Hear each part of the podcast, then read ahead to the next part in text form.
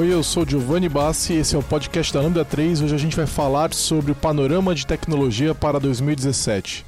Aqui comigo estão Emanuel Brandão, Thiago Holder, Mahmoud.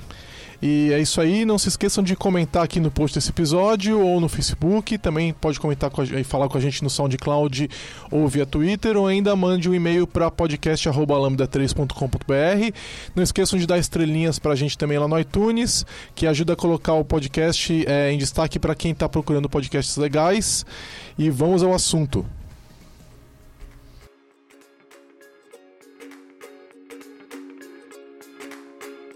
Quando se trata de desenvolvimento de software, você já sabe onde procurar. A Lambda 3 é a sua opção de qualidade e segurança para desenvolvimento de produtos. Os profissionais que você ouve nesse podcast estão disponíveis para atuar em seus projetos. Não importa o desafio, estamos aqui para entregar. Criando uma startup? Equipe de empresa com problemas de entrega? Nós podemos ajudá-lo. Acesse agora mesmo www.lambda3.com.br e entre em contato para saber mais sobre desenvolvimento de software sob medida. www.lambda3.com.br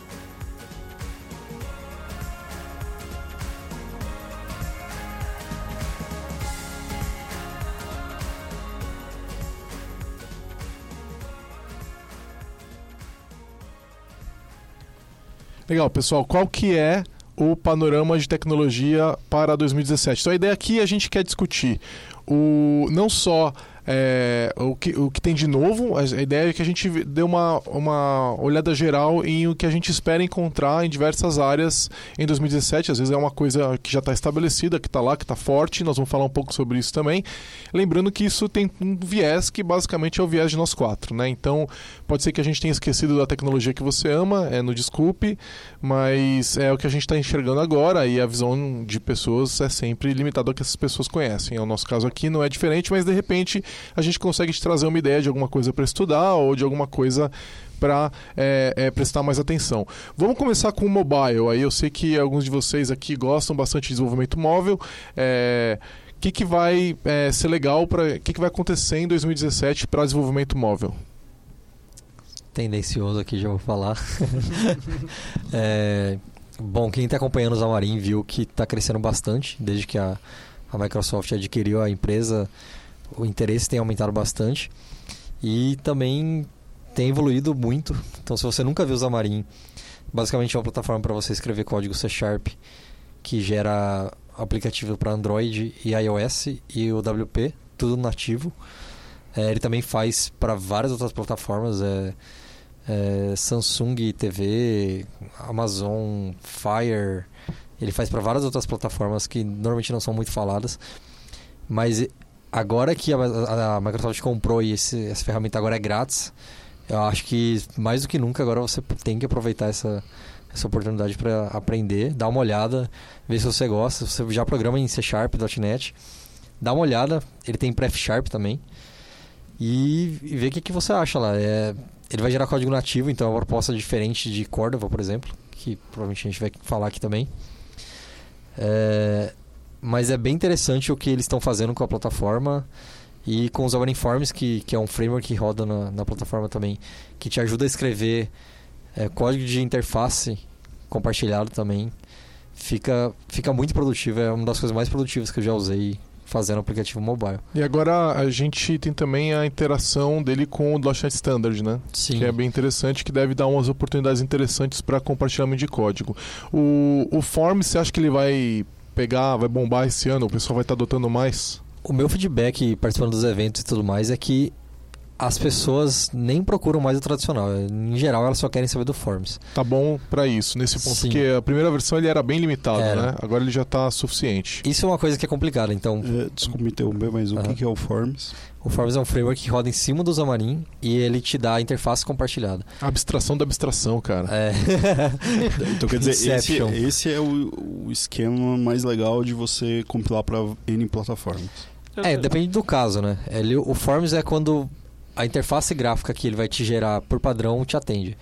Porque Mas se você vai... vai customizar muito, talvez não compense vai depender do seu caso. Mas aí no caso ele vai gerar para várias, no caso ele vai gerar para várias plataformas. Tipo, é, a minha mesma visualização lá do Forms, Ele pode fazer tanto, ah, vai ser para o iOS, vai ser para o, Sim, o Android, é para o Windows, é a mesma view. É, a, a parte legal dele é que você coda como se fosse uma mesma view e ele gera nativo de cada plataforma. Então, Onde ele for deployado o lá. O look em fio é diferente. Exato. Então, é. o exemplo que a gente sempre dá é o de abas, por exemplo. Abas no iOS está acostumado que seja embaixo e do Android seja em cima. E ele vai fazer isso por padrão para você. Você não precisa fazer nada, você só fala, eu quero uma página com abas. E ele vai te dar isso já com esse look and feel nativo. De e ele tem uma view declarativa com o XAML, né? Então, e, e, tem até um editor visual nesse momento para você ver em plataformas diferentes, né? É, hoje você está só com o previewer da, da interface, você ainda não consegue compor a interface. Interagir com é, ela. Você não consegue arrastar e soltar componentes. Mas é, tudo indica que eles vão, vão fazer algo assim.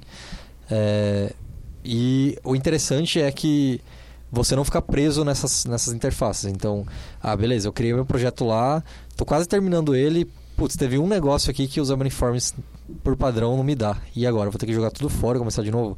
Não, você pode customizar. Então, quando você precisa acessar as partes nativas de cada plataforma, você consegue. O ponto é que se você vai acessar isso o tempo todo, o Forms não vai te ajudar muita coisa, porque ele está lá justamente para que você não faça isso. Então, é por isso que eu digo que ele talvez não sirva para todos os casos. Mas é, hoje até os, vários projetos que a gente pega aqui na Lambda, é, a maioria dos casos a gente consegue usar o Forms e ele atende muito bem. Tá, acho... e, o, e o grande concorrente aí para multiplataforma é o Cordova, né? Eu acho que a gente concorda que o Cordova vai continuar bombando em 2017, né? E o Ionic e tudo mais vem continuam com muita força, não é uma coisa que a gente vê diminuir. Eu pelo menos não vejo. O que, que vocês acham? É assim, eu, eu, eu vejo mais, não sei se é a força do marketing que também está promovendo isso aí, mas eu vejo muito mais eventos voltados ao, ao Xamarin. É. É, sempre é o marketing. É, é entendeu? então, assim, no meu conhecimento, tá. no meu conhecimento, se eu for procurar até próximas comunidades, desde que ele foi aberto, o Xamarin também, acho que o Córdoba já surgiu com um pensamento meio que para facilitar também o desenvolvimento em, em, mobile, né? E também por conta dessa união que ele tem com a Ionic e tudo mais. É, e aquele negócio do WebView, né? Que aí tem um, uma série de coisas que ele facilita mesmo como se você estivesse programando para web, ele vai fazer aquela interface para o mobile lá. Só que aí o Xamarin ele vem ganhando mais espaço também por conta dessa questão do, do Forms também que ajuda muito, né? Então acho que para o, o Ionic no caso no Ionic, no Cova e o Ionic, sei lá, ele, você precisa ter um conhecimento muito maior sobre o web também. Você está trabalhando em cima de uma plataforma web ali.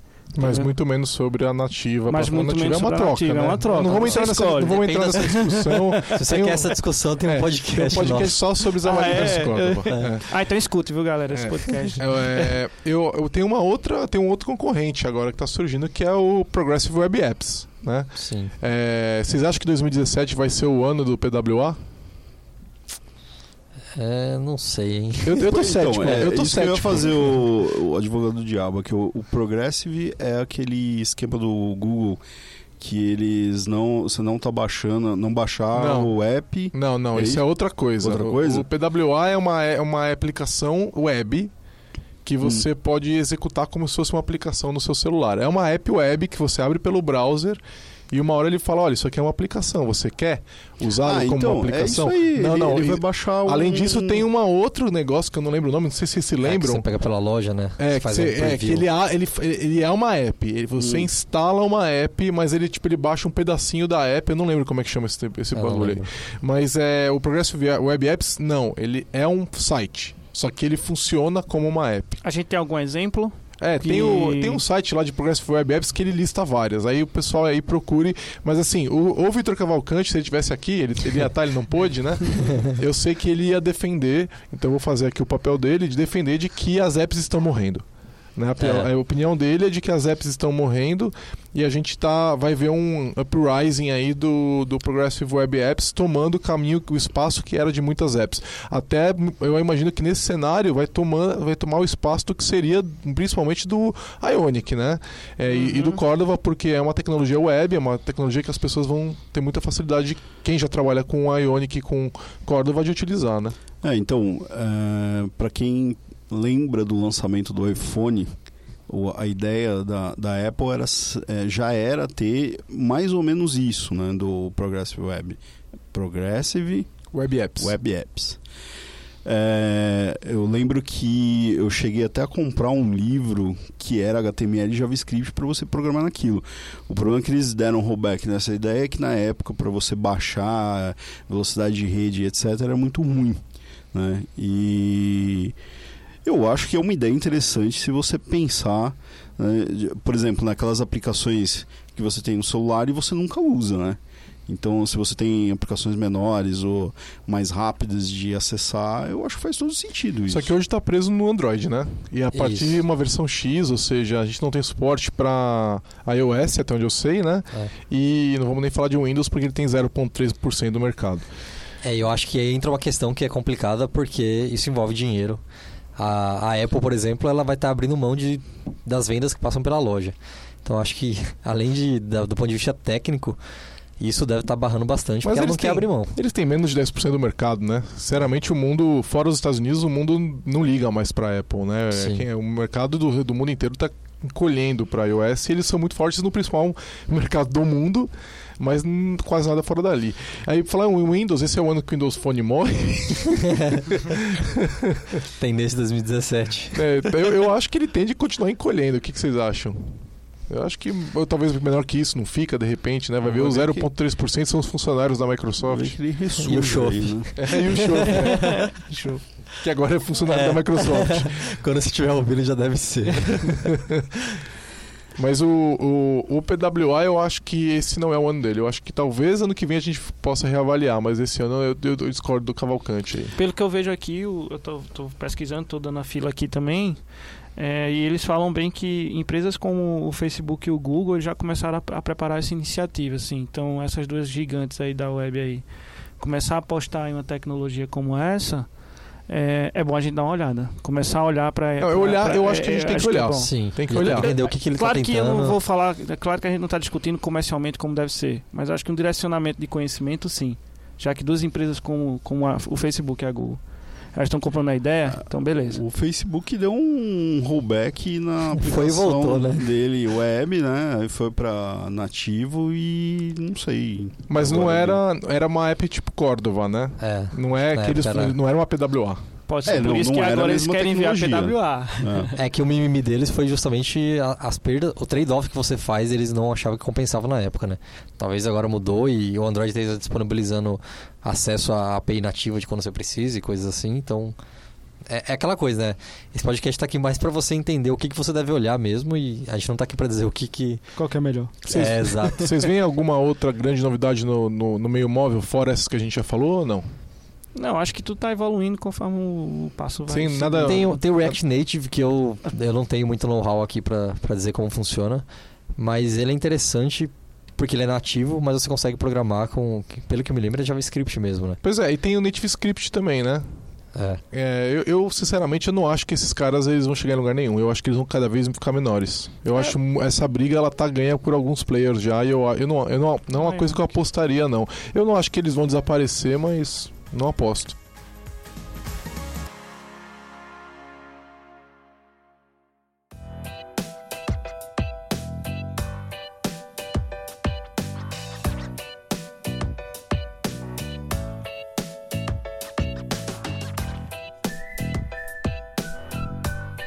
Legal, vamos para outro assunto. É... Cloud.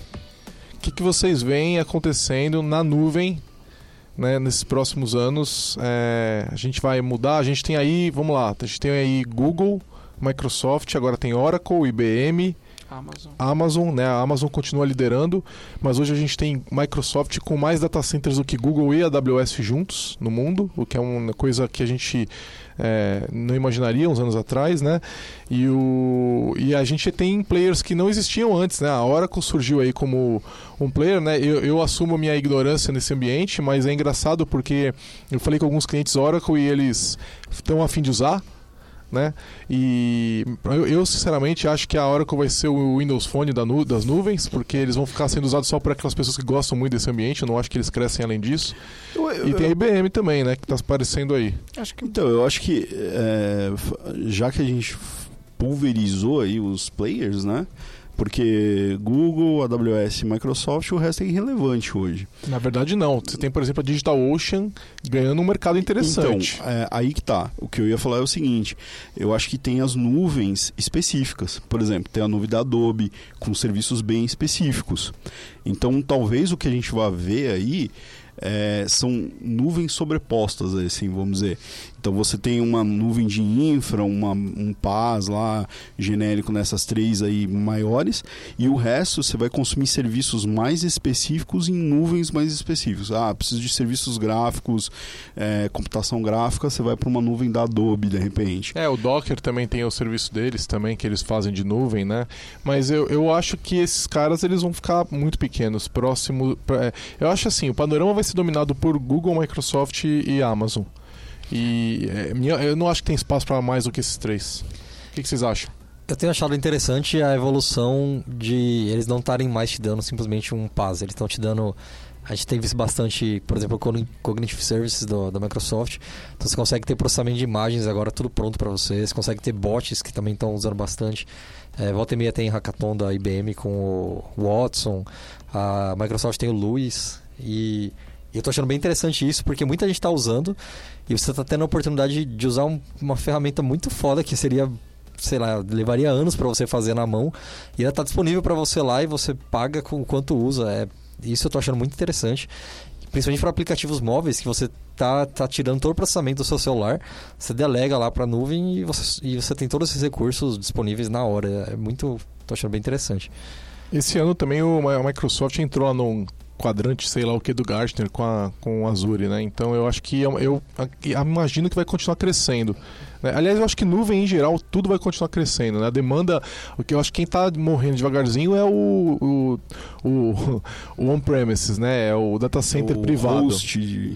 É, e o host também, né? Vocês veem algum host brasileiro sendo é, é, relevante no assim eles são relevantes eles não são pequenos mas é, vocês acham que eles vão ganhar alguma relevância é, maior você acha que eles estão em condição de brigar é, o que eu, eu bom o, o, ano passado retrasado a GoDaddy veio para o Brasil né? Sim então, e está é crescendo aqui pelo que eu sei né? Mas é, tá, ela não está ganhando espaço de alguma área que não tinha. Ela está tirando de quem já estava estabelecido no mercado né? É, o que eu vejo são os pequenos provedores de repente sendo comprados ou morrendo, né? E você está só estabilizando ali os que a gente já conhece ali normalmente, né? Eu acho que oh, ainda existe espaço para isso, porque a nuvem é uma coisa cara para o cara que quer manter uma coisa é, simples, um, é, um ou pequena, uma, uma né? coisa pessoal, né? Ah, tipo, ah, quero montar um site meu, um blog, sei lá. E, já quando você fala de empresa, você vai partir para a nuvem porque ela te dá condições de infraestrutura melhores, né? Mas o que eu acho que vai dar uma estabilizada ali nos hosts e, e eles vão continuar existindo por conta do preço, né? O, a, a Golderi era muito boa por causa do preço. Ela é muito barata. Ela né? é muito barata. Mas ela não é. A gente não costuma ver empresas adotando Golderi igual elas adotam, elas adotam as outras, as outras nuvens. A, já a DigitalOcean não. Ela tem um preço legal e ela tem muita gente grande utilizando, né?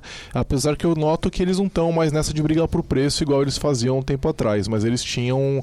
É, eu, eu acho assim, eu acho que eles devem continuar crescendo, DigitalOcean, mas eu não acho que ela chega de um tamanho nem próximo dos outros, é, dos grandes três aí nessa briga. Eu acho que também uma das coisas que eu venho até estudando um pouco mais e que está rolando muita treta é exatamente a questão dos on-premise.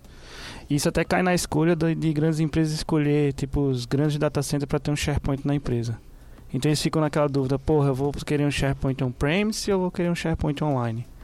Hoje a Microsoft ela está vendendo muito bem o SharePoint online e ela está trabalhando muito em cima do SharePoint online.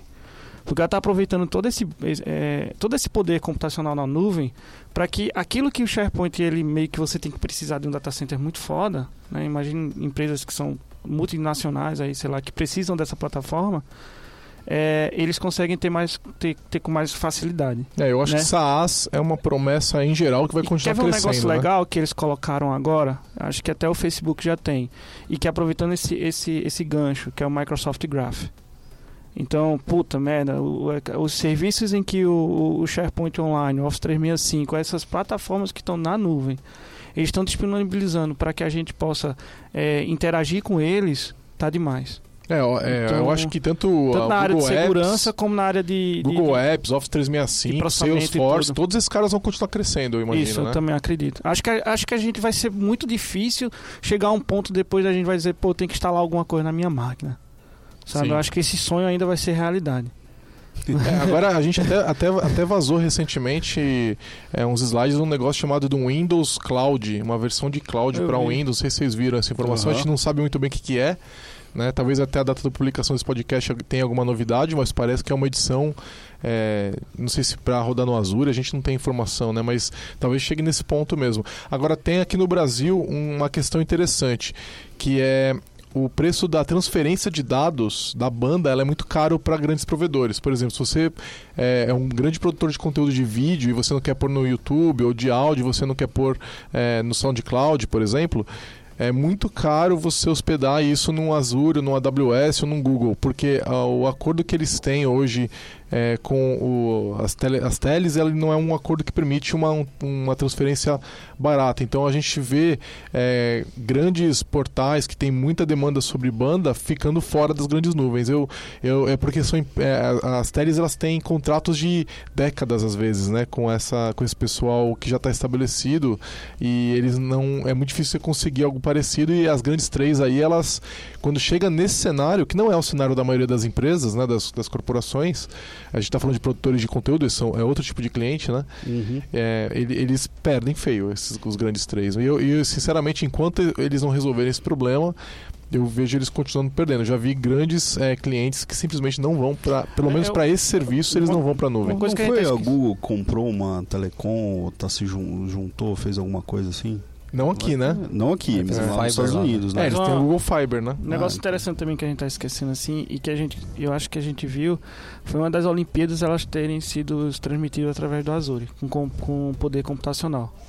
Então, com poder computacional na, na nuvem, né? Então ali foi o grande boom, acho que o grande, o grande a grande é, mensagem que o poder computacional passou para as pessoas elas olharem para a cloud.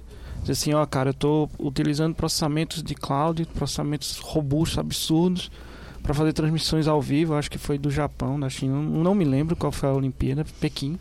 Acho que foi a de Pequim.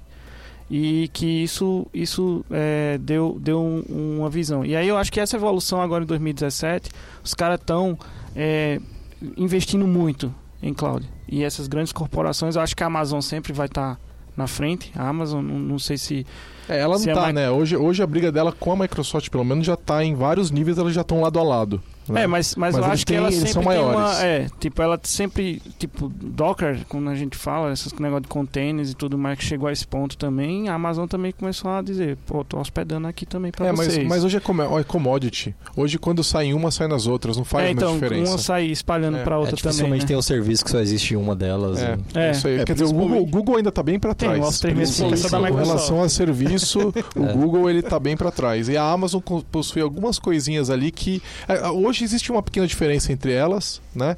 É, e aí quando uma faz, a outra acaba correndo atrás para tentar fazer também. É, principalmente em infraestrutura, né? Infraestrutura eu acho que é bem espelhado, assim, um faz, o outro copia, copia ou implementa, né? Eu acho que tem um, um, ponto que eu acho que a gente vai começar a ver, não é assunto de cloud, mas eu acho que ele é fica muito viável em cloud, que é a questão de data science em geral. Né, é, data lake e tudo mais. Isso, vai, isso é uma coisa que fica viabilizada por Sim. causa da nuvem. Né? É, eu acho que esse é um ano onde a gente vai começar a ver as empresas adotando é, esse tipo de tecnologia, começar a consolidar os dados delas em grandes data lakes na, na nuvem e aí começar a fazer insights, né, buscar inteligência a partir desses dados. E o data lake, o legal dele é exatamente isso, né, você poder projetar ele daqui a seis meses, um dado que você nem imaginava que você ia utilizar. E eu tô, também estou achando que esse ano é o ano que a gente vai começar a ter de fato algoritmos de inteligência artificial atuando sobre o dado, né, é, é, é análises mais profundas de dados que a gente não tinha antes, né? Então, é, é, todo tipo de machine learning acontecendo e predição de, de acontecimentos, né? Isso vai, eu acho que esse ano isso vai entrar nas empresas. Então, por exemplo, se prepare para o teu provedor de internet começar a analisar se ele não vale a pena te oferecer um plano melhor ou pior e tirar mais dinheiro de você. A mesma coisa do teu plano de saúde, fazendo análise do seu consumo, é, e aí de repente oferecendo uma coisa a mais. Que, então o BI vai né? voltar ao mainstream. Não, na, na verdade eu acho que o, é, eu acho que o BI ele era muito limitado e agora a gente está falando exato. de é, a pessoa saber que você vai ter uma. É, vai tal perfil, você tem tal característica, então eu vou te oferecer Exato. tal produto. Esse ano Isso é o ano que vai acontecer. Então, é, um, é, é o tempo todo. da nuvem é online. Online e real time. Isso é uma taxa de. Isso é a chamada taxa de, de, de, certeza, né? Que eles vão ter, né? A porcentagem de certeza. Isso acontece uhum. muito nessas empresas que fazem consultoria de, de, de, financiamento, de, de ver o seu perfil, se você tem condições de pagar um apartamento de 200 anos, sei lá e tudo mais. E algumas empresas já usam tecnologia computacional para fazer esse tipo de, de rastreabilidade do seu perfil. Né? Elas, elas possuem esse, esses sistemas que ele avalia, ah, realmente o holder daqui a 10 anos ele vai continuar trabalhando e ganhando, sei lá, seus 23 mil reais para pagar 20 de um apartamento? Não. Então, assim, tá ligado? Não vou te vender isso, não vou te dar isso. Mas acho que é, esse ano vai ter. Acho que muito isso. vai ser usado a favor do consumidor e muito em concorrências saudáveis vai ser muita né? coisa que vai ser usada contra. contra também. Então, eu penso mais no contra. Não, são os dois, porque é, oferecer a favor significa ganhar uma concorrência, de repente. Exato. Então, eu, eu, ganha, eu meu, a minha empresa ganha da tua porque então, eu ofereço uma coisa que a tua não oferece. Isso vai acontecer. Essa Só que vai ter aquela de... fintechs, né? É, é aí que as fintechs exemplo. entram, né? Então, ela, ela acha esse nicho de, de, de negócio e aproveita-se de dados para fazer uma análise e de repente pegar só clientes bons para ela. Cara, o lance todo é o seguinte: é, a gente basicamente precisa de alguns cientistas de dados porque as ferramentas já estão disponíveis na nuvem. Os data crunchers, é, as nuvens possuem ferramenta que esses é, a, a, analistas eles vão desenvolver, de repente um algoritmo lá de é, que está utilizando alguma coisa, algum, uh, algum machine learning ali, e que vai te dar no fundo, ele publica lá o, o PMML ali e de repente você tem um web service, cara. Entendeu? E o que, que você dá para desenvolver? Você tem um, um cara, um estatístico é, matemático, né? Ele, ele desenvolve aquilo, ele alimenta num sistema que já está pronto na nuvem, seja no Google, na, na Amazon, no Azure. Disponibiliza, e né, te libera um web service. O que, que você fala para o desenvolvedor? Ó, chama esse web service service aqui. É só isso. É simples assim. Cara, então, hoje, hoje. o algoritmo hoje é. Não, treinar é caro. Não, mas, é, mas, é caro. Mas, pra, mas, mas treinar, viu? que eu digo assim, antigamente você precisava montar toda uma infra para isso e você precisava conhecer. Cara, hoje você acessa ah, sim, lá, a infra você não precisa learner, montar mais. Machine Learning no Azure, já tem uns exemplinhos lá que Exato, você já é chega fazendo algumas é isso coisas, que eu tô falando. Né? Essa ferramenta ela já tem. É, então, então. E agora a gente tem os estatísticos, então deve estar... Tá, esse, aliás, esse ano vai ser ano de ganhar dinheiro, hein? Se você é estatístico, você tem um amigo que é estatístico, já está formado, é meu. E olha, eu acho que muita gente vai se formar nos próximos anos por causa disso. Cursos de matemática bombando, então. É, bombando. Você então, no, então assim, ó, essa, essa ferramental de infraestrutura que já está disponível. É, vai ser legal. Agora, treinar o algoritmo não é barato, porque treinar o algoritmo não, envolve tre... pessoa, mas é Exato. tipo, isso aí você é igual call center, cara. Você vai contratar milhões de pessoas baratas para resolver o problema, entendeu? E uma vez treinado, o custo de manutenção dele treinado é menor. De repente, Quer ver uma oportunidade é para os professores de matemática saírem da sala de aula total, total. E, né? e começaram a ganhar muito, é que, que é muito mais do que então, muito programador é, aí. Matem... Isso é uma matemática bem diferente, né? Bem diferente. Mas, é, de repente, o cara tem a base e ele pode evoluir para uma outra coisa, uma outra carreira, né? Sair de lá, fazer uma especialização. Mas isso é a nuvem. É a nuvem, é a tecnologia de, de as tecnologias de nuvem empacotando uma tecnologia que antes, como você mesmo falou, era difícil da gente fazer. Sim, antes você, sim. ah, eu quero fazer isso aqui, você vai é gastar inacessível. bruta, inacessível. É inacessível. Hoje qualquer ou qualquer lugar, moleque cara, monta essa monta uma fintech baseada num negócio desse. Exatamente, qualquer um. Quer ver um negócio legal assim, quando eu falei do Microsoft Graph, que eles colocam muito bem isso. Eles falam assim: "Vocês já já acessaram o Delve do já. SharePoint? Uhum. Cê, aquilo ali é tudo poder computacional é, o algoritmo foi feito dessa forma assim. Então ele fica buscando informações suas que está rodando ali dentro do, do SharePoint e tudo mais. Uhum. E ele fica montando algumas estatísticas do que com quem você mais acessa, com quem você mais comunica, com quem você. Claro, isso pode ser um contador, sei lá como for, mas não é um ser humano que está ali trabalhando. Eles colocam bem claro isso. Isso é a, é a grande, é a grande sacada do Microsoft Graph né, dos serviços que o Microsoft Graph está disponibilizando na nuvem. É esse poder computacional, é dizer assim, ó, a gente está realizando estatísticas que é só você chamar, não precisa você é pensar no algoritmo que isso vai fazer. Chame o serviço não, e, que ele vai te responder. E pensa que esse tipo de iniciativa vai começar a acontecer em outros níveis, né? Que quantas pessoas é. já não viram falando que você é, conheceu alguém na rua e de repente a pessoa aparece como contato no teu WhatsApp? Sim. Como é que ele sabe? Então, de repente você tem lá um Isso serviço no teu Isso celular. Tem aquele app lá de encontro que é o Happn. Happn ele já faz isso. Não, então, mas você imagina que você encontrou Tem com uma pessoa na rua, você tá os dois com o celular, ele percebe que vocês estão juntos e ele te sugere o contato no sim, Facebook. Sim, sim. É, eu acho, é, eu entendo que é uma leve invasão da sua privacidade, é. tanto que o Facebook diz que não faz isso. Faz. Né? É, vamos lá, ele diz que não faz, faz, mas eu acho que esse tipo de coisa vai começar a acontecer porque a nuvem hoje permite isso e é barato fazer Exato. isso. Exato. Né? Eu acho que antes de, de a gente mudar de assunto, só abrir mais um subtópico que a gente tinha começado a falar, eu acho muito legal, que é a computação cognitiva. Hum. É, lembra, a gente, durante muitos anos a gente trabalhou com banco de dados, né? Os dados estruturados. Aí vieram os NoSQLs, né? Aí você, documentos e etc. E, cara, imagina agora você conseguir fazer análise em dados que não, não é nada disso. É tipo uma imagem, né? É, Para quem não, não viu ainda o a gente tem muito do Watson, mas a Microsoft também está correndo bastante atrás, assim, e tem muita coisa legal que eles estão fazendo.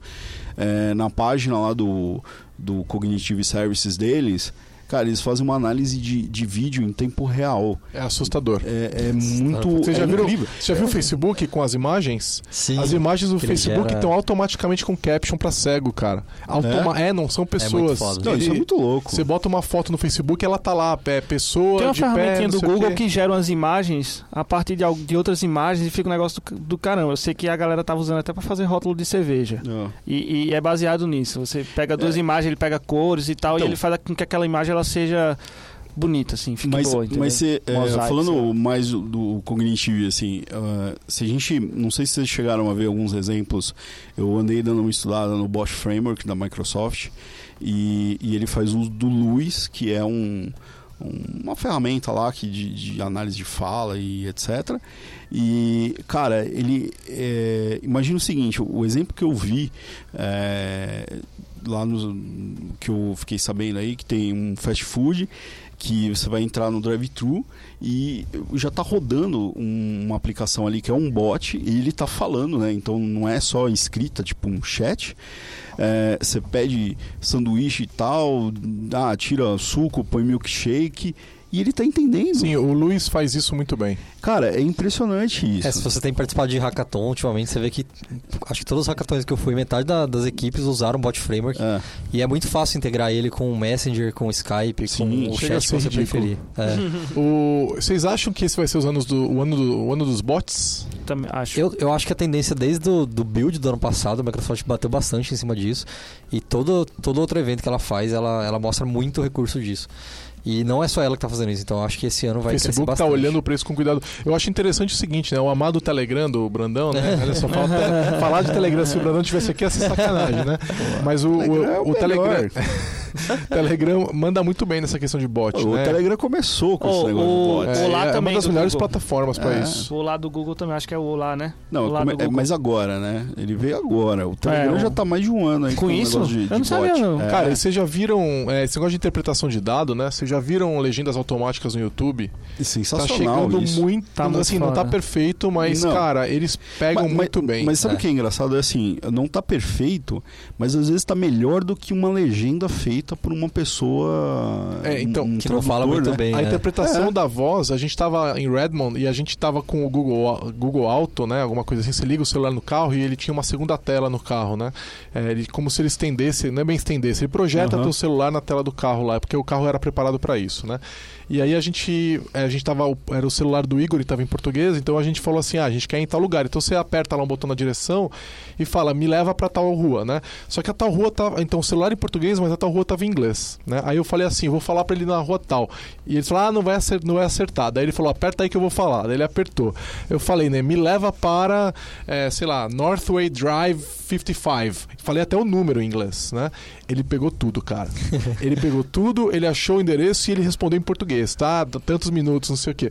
Falei, cara, olha que sensacional. Você falou na mesma frase, em dois idiomas diferentes e ele entendeu. É, era o contexto que você tava no GPS, você tava numa, numa cidade americana ele entende que a rua É muito foda. É, é muito é legal, é cara. Olha só, o context switch no meio da frase. É. Impressionante. eu, eu, eu acredito que, que os bots vão, vão tão para ficar assim. Do mesmo jeito que até no momento teve a coqueluche aí da, da, das aplicações mobile, né? Que todo mundo queria uma app mobile.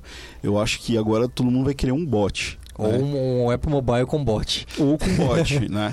Mas eu acho que vai chegar até o ponto de que determinados serviços, ou, por exemplo, atendimento. É, por exemplo, você assina a TV a cabo, né? E aí você quer conversar com, sei lá, com a, a operadora lá de TV, por que raios eu tenho que instalar um app para fazer isso? Por que, que eu não posso no Messenger chamar o bot lá da, da TV e já falar com o cara e o cara de repente me é, redireciona para um operador, né?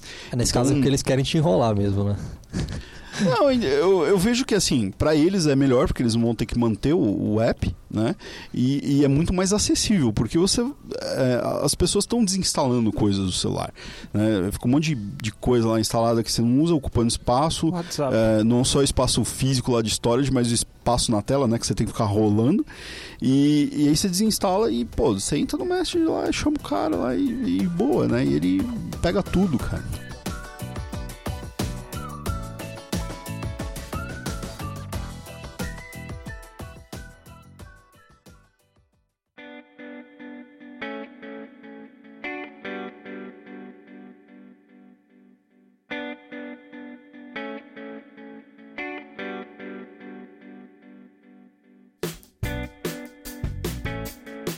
Qual é o panorama de tecnologia para front-end em 2017? O que, que vai acontecer esse ano? A gente vai ter uma tecnologia nova aparecendo? Ah, bom, Peraí, apareceu uma nova agora enquanto a gente falava, galera. ah, cara. Vai, gente, é, vai ter cê alguma tá consolidação. De framework? É, um framework? É. Então, acho que. Opa, apareceu mais um. Peraí. Não, o que, que vai acontecer? O que, que vocês veem acontecendo? Eu acho que. É legal ter tocado nessa tudo do front-end e até eu coloco que de 2016 para cá tá tendo uma mudança muito grande de quem observava o back e tá observando o front também. E uma das coisas que a gente vê aqui o front ele tem tá com um avanço tão grande que tem tanta ferramenta, tanta ferramenta que dá para fazer as coisas legais. Vou voltar um pouco ao meu conceito que eu venho estudando um pouco, que é sobre SharePoint. SharePoint um dos modelos de desenvolvimento que eles colocaram agora é o chamado SharePoint Framework. E ele tem muita tecnologia front-end. Então ontem eu estava dando uma olhada no, no PNP lá do, do Office Dev lá, no, do Practice and Partners, né, Partners in Practices, e, e eles falaram assim, ó, oh, é, eu sei que no, no, desenvolvimento clássico do SharePoint vocês utilizavam lá os servers e tal, gerava WSPs, mas agora vocês vão ter que gerar pacotinhos JavaScript e jogar para CDN. Então comece a observar TypeScript, que é um negócio que está bombando muito.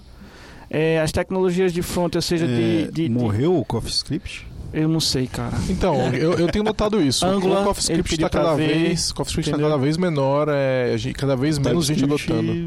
Eu não, eu, pra você ter ideia, eu não, eu não, eu não cheguei a ver o CoffeeScript. Eu, nem eu, eu, eu cheguei a ver é direto o Type. Não, é, é uma bruta tecnologia. Eu adoro o CoffeeScript, é lindo.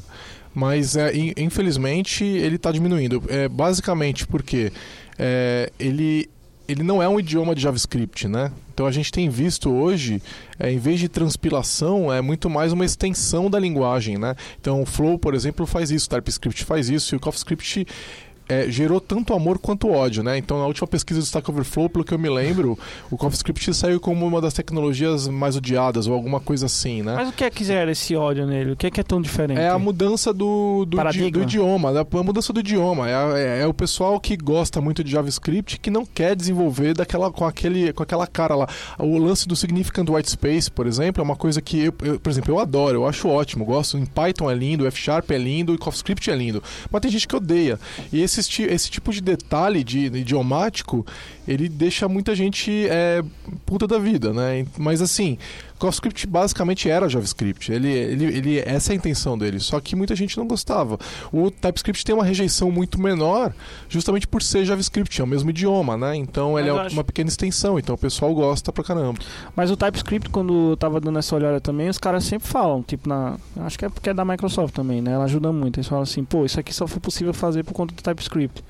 Porque eu, como back, eu, eu reconheço que a minha forma de entender JavaScript, tendo, tendo a base, tendo o TypeScript para me ajudar, tá muito melhor, cara.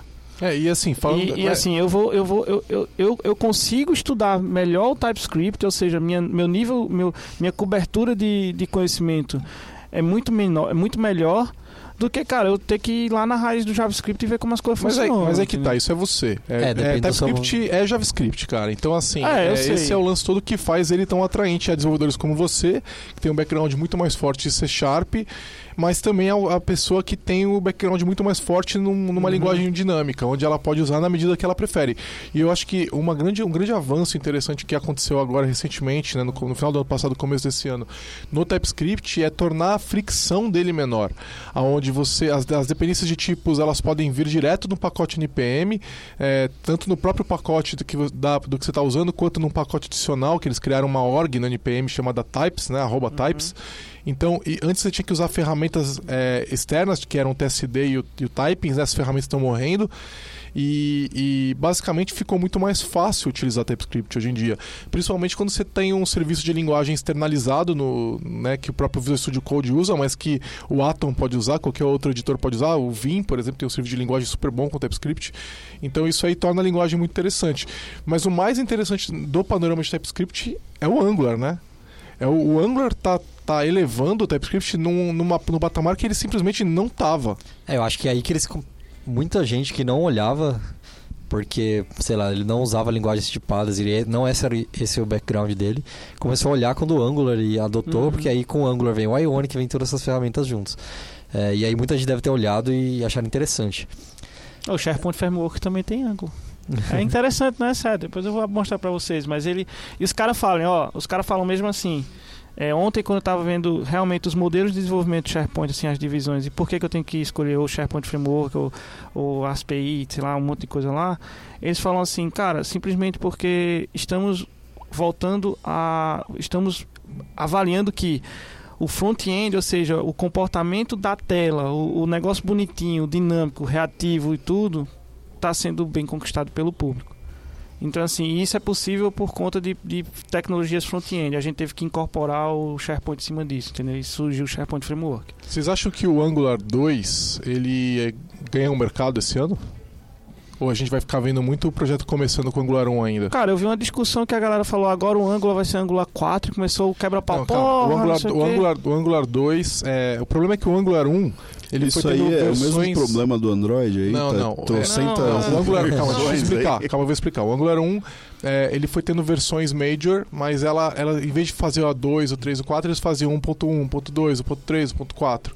E agora eles resolveram seguir o sem ver. Né? Então, o Angular 2 é uma, é, é, uma major grande, né? De, por isso que eles oh. deram esse número. Mas o 3 é uma evolução do 2, o 4 é uma evolução do 3. Não é mais esse breaking change que aconteceu. É, quer dizer, vai ter breaking change, porque é uma major, mas não é um salto tão grande quanto aconteceu antes. É, o mesmo problema do Android aí, ficou quebrando aí em trocentas versões. É, aí, não é. É, é, que basicamente você não migra, você não tem um, um caminho de migração é, perfeito do 1.5 para o 2, por exemplo. Né? Muda tudo. Eu acho que... É, você até tem como fazer eles conviverem, porque existem pacotes para isso, mas é, você vai ter que reescrever uma boa parte dos componentes. O do 2 pro 3 já não vai ser isso aí, do 3 pro 4 já não vai ser isso aí. Apesar de que se é uma major, quer dizer que vai ter breaking change. Mas o que eles estão dizendo é que não vai ser um salto tão grande é, e vai ser um salto muito parecido da, ah, da 1.4 para 1.5 que tinha antes no Angular ali, entendeu? É, eu acredito que o Angular 2 sim vai ter um boom muito grande agora em 2017 e porque assim, eu venho já estudando o, eu, eu estudava o Angular 1, depois dei uma parada e agora eu estudando o Angular 2, para mim tá mais próximo do, da realidade de, de, da forma de desenvolvimento produtivo. Cara, ele, é, ele é, é, muito melhor. Ele é muito bom. É muito melhor. Então, assim, eu tô botando um pouco a mão na massa agora no projeto do, do Transempregos, que ele é feito com, com o Angular 2, e assim, o comportamento dele com o Type, cara, é incrível. É, é muito bem feito. É muito bem feito. Você vê que o pessoal do Google, caixa, tipo o pessoal assim, do Google lá parece... mandou muito bem. É um exemplo Entendeu? de projeto é. TypeScript. Aproveitando o gancho do TypeScript, é, vocês citaram o Flow. Eu vejo muito, muitas pessoas que reclamam do TypeScript e aí quando eu comento que eu gosto muito da, do fato de eu ter segurança de tipos, eles falam, ah, então eu uso o Flow só, para se eu for só ter isso, eu uso o Flow. Vocês já usaram o Flow? Vocês têm algum feedback, opinião sobre ele? Então, eu já usei, usei pouco. né? E eu acho que me parece um pouco um primo pobre do TypeScript, entendeu? Se você realmente quer tipos, é, ele, o TypeScript vai, vai melhor. O interessante do Flow é que é, basicamente ele é JavaScript, né? Ele não é uma outra linguagem. Então você vai estar tá escrevendo um ponto .js e, e, essa é a vantagem de usar Flow, Sim. né? Eu acho que se, mas eu não iria nessa direção. Eu acho que acaba perdendo um monte de coisa interessante aí. Mas olha só, adotar Flow com Babel o negócio começa a ficar mais interessante, mas ainda Sim. fica mais limitado, entendeu? É, o Babel é uma baita tecnologia interessante também e em certos, em vários aspectos te dá muito mais liberdade do que você tem com o TypeScript. Então, eu acho assim, Babel continua sendo uma, uma mega tendência interessante, uma mega tecnologia para continuar observando e continuar utilizando em 2017, assim como já era em 2016. Já bastante consolidado e cada vez mais forte. Mas se o lado que você vai é um lado de tipos, eu não iria para Flow, eu iria para TypeScript, é o que eu acho. É, deixa eu levantar um pouco o tópico aqui. A única coisa que eu acho bem complicada em relação à parte de front-end são os testes. É muita ferramenta, velho. É muita coisa. Para mim é ainda não JavaScript, não é de é. front. Não, não é de front, é do isso não cabe a ser front no caso, né? É um ambiente de JavaScript, né? Então a definição de front-end nesse caso, tipo para panorama de desenvolvimento 2017 para front-end, o que que vocês recomendam que a gente possa começar a olhar?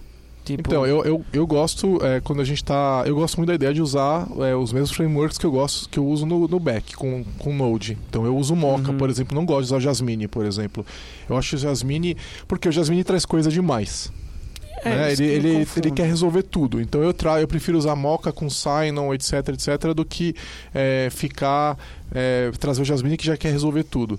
Mas eu acho que, independentemente disso, a gente vai ver as pessoas continuando a usar milhões de frameworks em 2017. Isso não vai resolver, Thiago. Vão morrer 10, é. nascer mais 10. Tipo NPM é, install e. Acho que vão morrer 10, vão surgir 20. É. Entendeu? mas isso a gente está falando muito de web, né? É, front, front não é só é front, web, não. né? Não, geralmente quando a gente está falando de front é web. Por exemplo, o WP não entra aí? Não, o, o WP, WP, não é front. Não, é não é, front, mas tem lá. É, e o X. Isso é o X. É isso que a gente está discutindo. Front, quando a gente fala de front, é web, né? O é WP tá... é outra tecnologia. Não tem nada a ver com front. E aí a gente ficou nesse um milhão de, de frames. Então, não, acho que tem mais. Mas o. evolução, sabe? O, o, eu acho assim, é, hum. é um ambiente muito rico. É um ambiente muito darwinista, no sentido de que vai sobreviver o melhor mesmo e um monte vai morrer. E isso não vai mudar e eu acho ótimo que seja assim. Né? Eu, eu, a gente viu nascer e morrer, por exemplo, o Backbone. A gente fez projeto de Backbone na Lambda. Mega tecnologia legal mas ele deu espaço para outros que são mais legais que ele. E tudo bem. Por gente... exemplo? O próprio Angular, né? O React, né? Aliás, então, eu, eu acho queria que, que o ninguém tá React... tá falando do React aqui, né? Não, o React... O, React, o React é uma bruta tecnologia legal também, né? E é melhor em vários aspectos do que o Backbone. E eu vou ficar chateado porque o Backbone morreu e eu tinha aprendido o Backbone e agora eu não, não posso mais usar. Não, dane-se, agora eu aprendo os outros. É parte do nosso trabalho eu estar tá estudando. Aliás, panorama de tecnologia para 2017, você vai ter que continuar estudando pra caralho. Muito, muito. Como você. Esse é o meu problema com o front. O, o negócio é meu, muito muito cansativo. É cansativo, cara. Tecnologia, não quer estudar, vai ser médico. Não, não. É que, é que eu acho que. No, é brincadeira, cara. Eu acho que no, no, no mundo que as coisas mudam muito e, e mudam no sentido. Ah, você cria muitas coisas, você fica com é, legado, coisas desatualizadas muito rápido, né? Porque você cria um, um, projetinho aqui num, num framework dali, ah, quero adicionar um módulo aqui nesse projeto, pô, mas aí já morreu esse negócio aqui, põe um outro framework.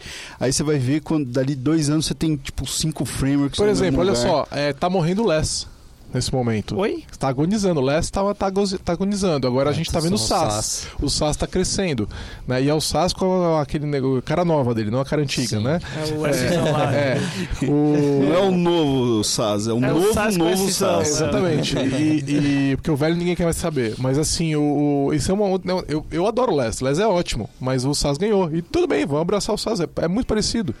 E, cara, é, o lance é o seguinte, não fique chateado. É, os conceitos são os mesmos, né? É. Você só tem que, é o que sei eu, lá, a sintaxe que muda. O que eu vejo muito também, assim, que a gente fala de front-end, é aquela turma que chega e fala, preciso, eu vou colocar um pouco assim, eu tenho que me tornar um desenvolvedor full stack para entender bem de front-end, sei lá. Entendeu? Eu vejo muitas empresas falar assim, precisamos de alguém full stack. Então, em 2017, a gente Mas vai. aqui a full gente... stack, sabe qual é o problema? Quando Então- você fala de front e, Def- e de- full stack tem separa. muita coisa. Não, mas tem muita coisa. Você é front o quê? Ah, eu conheço o Angular. Tá bom, isso é uma, é uma, é uma vertical. É uma É vertical. muito pouco pra você dizer que só conhece isso. É, né? é, ah, eu também conheço React. Tá, isso é outra vertical. Entendeu? Então eu sou full stack no quê? Ah, eu sou, ah, eu conheço também Node, tá? Isso é uma vertical. Não, eu conheço Ruby, é outra vertical. E aí, é, eu sou full stack, mas é, é, é algumas tecnologias. Então, dizer se a pessoa é, é um profissional adequado pro teu projeto, isso não, é sou full stack. Full stack no quê? Será que é no que o meu projeto usa? Então, é, será que em 2017 vai ter essa confusão também de tipo a galera confundir que se full stack é o cara que entende também de back-end e front-end? Mas é isso. Entendeu? Full stack é isso. Eu mas sei, é, é mas ele precisa vertical? entender tudo, Não, ninguém englobar entende tudo. tudo. Então, Não, é, não é que nem aqueles porque anúncios na você vaga lá que o cara é o pede cara assim. full, tipo, Ó, cara, você tem que saber não. banco de dados MySQL, Oracle, SQL Server, MongoDB, é isso, Cassandra. cara, é. É um Não, tipo um... Você tá full stack numa vertical. é, eu vejo muito pessoal quando fala full stack falar desse jeito aí, Angular 2 mais, é, sei lá, Node.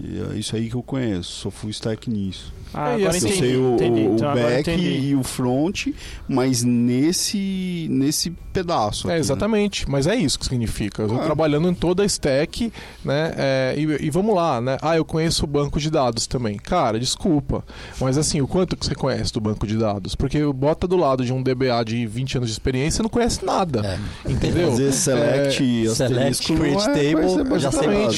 Exatamente. Você vai ler, é vai ler sobre o Query Optimizer aí do SQL Server ou do Oracle e vamos ver se você conhece de banco de dados, entendeu? É. Na hora que você terminar de ler as 200 páginas de- do, do, do livro de introdução, aí vamos ver se você sabe que como é que usa esse, eh, Não, então, esse banco. Então, agora ficou claro mas não pra dá isso. você. aí, E, e assim, é por isso que eu vejo que tem empresa que tem o cara de back e tem o cara de front, porque às vezes o front tá tão grande, ou o back tá tão grande, ó, a parte de acesso a dados, banco de dados tá tão grande, que não dá pra uma única pessoa conhecer. Mas tem algumas pessoas que conhecem, né? Eu acho Mas que ambos são considerados full stack, tipo, Eu acho que dane-se isso, vê- vê- é. contrata as pessoas que conseguem resolver o teu projeto. Se Aí. forem uma pessoa de front e uma pessoa de back, beleza. Se forem duas pessoas de full stack, tudo bem, beleza também. Né? É isso, eu acho que isso, eu acho que isso é uma das coisas que em 2017 vai ter também, essa quebra. Tipo, é o que tem que resolver pelo projeto e não dizer, ah, eu vou me tornar um desenvolvedor Ah, isso full eu duvido. A gente vai continuar fazendo um monte de cagada em 2017. Eu acho que o mercado. Isso aí. O mercado não vai aprender a fazer software em 2017. Eu, eu duvido muito. Vai, vamos Não, continuar mas sendo pelo menos minoria. pensar nesse, nesse, nessa questão de back e de front, cara. Não dizer que full, full stack vai ser todo mundo junto, todo mundo na mesma bagaceira, entendeu? Mas isso não vai. Eu acho. Tá, beleza. Eu acho que não vai- isso aí não vai mudar. Não? Eu acho que não. Ou não. Ou não. Ou sim. Tudo que a gente falar, que a gente falar, ou não. E é, eu acho assim, é, eu, Clojure Script eu acho que continua super nichado em lugares que já usam Clojure, por exemplo, e eu acho que a gente vai continuar tendo milhões de frameworks aparecendo, e aí eu acho que Node vai ficar cada vez mais importante pro front-end em 2017. Aliás, muito, assim, Bauer deve continuar morrendo, né? É, ah, com relação aos, aos- Então, isso que eu ia falar, os automatizadores, Gulp, Webpack, é, System, é. System.js, é, o Browserify, que vocês, vocês veem alguma coisa acontecendo nessa, nessa frente aí? Eu, eu gostei Eu- muito do System também. Eu paro É por um mês, eu volto e eu já não tô entendendo mais nada do que tá acontecendo ali. O Balner, o Balner eu vi que ele, tipo assim, tá morrendo mesmo. É, Tá tudo É difícil ver um projeto que tenha Bauer Eu hoje. tô, Tá tudo feliz, indo é, tão feliz que ele tá morrendo, cara. Tá Ele morrendo. sempre foi meio estranho de justificar, né? É. né? E aí você, come, você consegue integrar bem, tipo, todos os seus pacotes estão lá no NPM, sei lá, e aí você coloca os seus automatizadores.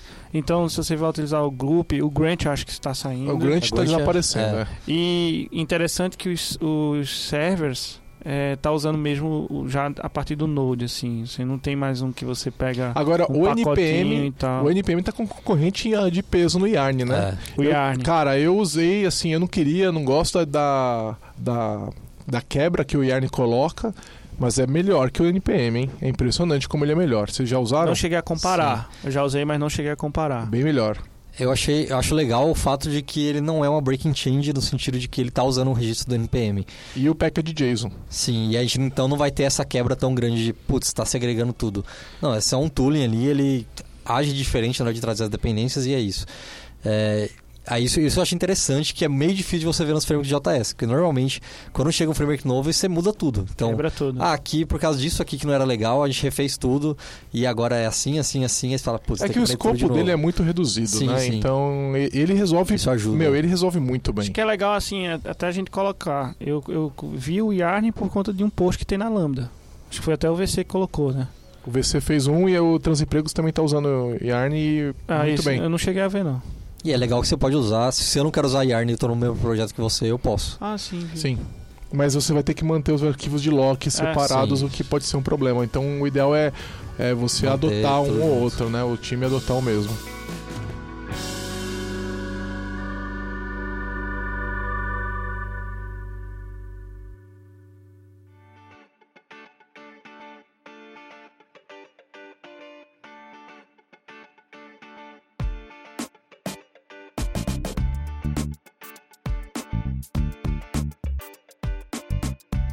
Tá, vamos lá. Na web, no back-end web, o que, que vocês percebem é, que está acontecendo? Qual vai ser o panorama para 2017? Eu espero que as ferramentas continuem se tornando cross-platform cada vez mais e eu não tenho que ficar preso ao sistema operacional que eu, tô, que eu comecei o desenvolvimento. É, a gente tem visto isso com o .NET Core principalmente. Visual Studio Core. E isso para mim deveria existir em toda a linguagem. Então eu, eu gostaria que todas as linguagens não tivessem essa, essa limitação que a gente tinha antigamente no .NET. Mas isso tá no panorama, você acha que isso vai acontecer? Então, eu vi, eu vi uma comparação do Net Standard 2, a quantidade de bibliotecas que eles estão colocando na versão, na versão 2 tá sendo mais rápido do que eu achei. Eu achei que a versão 2 eles não iam estar tá se preocupando tanto em trazer tanta biblioteca não sei que tipo de biblioteca ali tá, seria útil e aquilo está impedindo a migração de alguém. Mas eu, como não uso Windows em casa, eu, eu sofro toda vez que eu tenho que que subiu uma máquina virtual para mexer com um projeto por causa disso. Você sabe que eu acho que é interessante que isso, isso que você está falando vai acontecer, mas talvez não exatamente como você está pensando, né? É que é de coisas que normalmente funcionam no Windows funcionando no Mac, por exemplo, ou no Linux. Eu acho que isso vai acontecer, mas isso ainda vai demorar. Né? Esse é uma coisa que 2017 vai fortalecer, mas vai levar uns anos ainda para que a gente consolide todo esse esforço, né? É, mas vai começar a acontecer uma outra coisa com o Windows Subsystem for Linux, o Ubuntu no Linux, do Windows, né? É, a gente vai começar a ver coisas que rodavam muito mal no Windows sendo um ambiente interessante para desenvolvimento. Então, por exemplo, Ruby é uma tecnologia, até Node, dependendo daqui, o Node melhorou muito nos últimos anos, né? Node, mas Ruby continua sendo muito ruim no Windows, né? Mas quando você usa o Bash do Windows agora, o novo que surgiu e que agora vai sair no Creators Update, vai sair um mega update, porque a gente sabe das versões de, de preview do, do Windows que elas são lançadas uma vez a cada semana quase hoje em dia, né? A gente já sabe que eles estão funcionando. Então, o interessante que eu acho que a gente vai começar a ver é o desenvolvimento que às vezes era nativo do Linux ou nativo do Mac, ele pode acontecer agora também no Windows. Então, o, a ideia de você ter mais de uma, um time com pessoas com SOs diferentes, ela passa a se tornar realidade agora nesse segundo update, né? Nesse, o primeiro foi lançamento, agora no primeiro update, então, é, do, do, desse, do WSL, né? Windows Subsystem for Linux, onde a gente de fato pode ter essas ferramentas funcionando muito bem no Windows. E aí está é, tendo uma, é, uma migração gigantesca de gente por causa do Surface Studio e do Surface Book indo parar no Windows. Tem, tem, se você for acompanhar os caras, né? Tem um. O Rich Turner, acho que é Rich Turner o nome dele, que é o head do Windows Subsystem for Linux, né? É um cara mega gente fina que eu tive a sorte de conseguir conversar com ele quando eu estive em Redmond.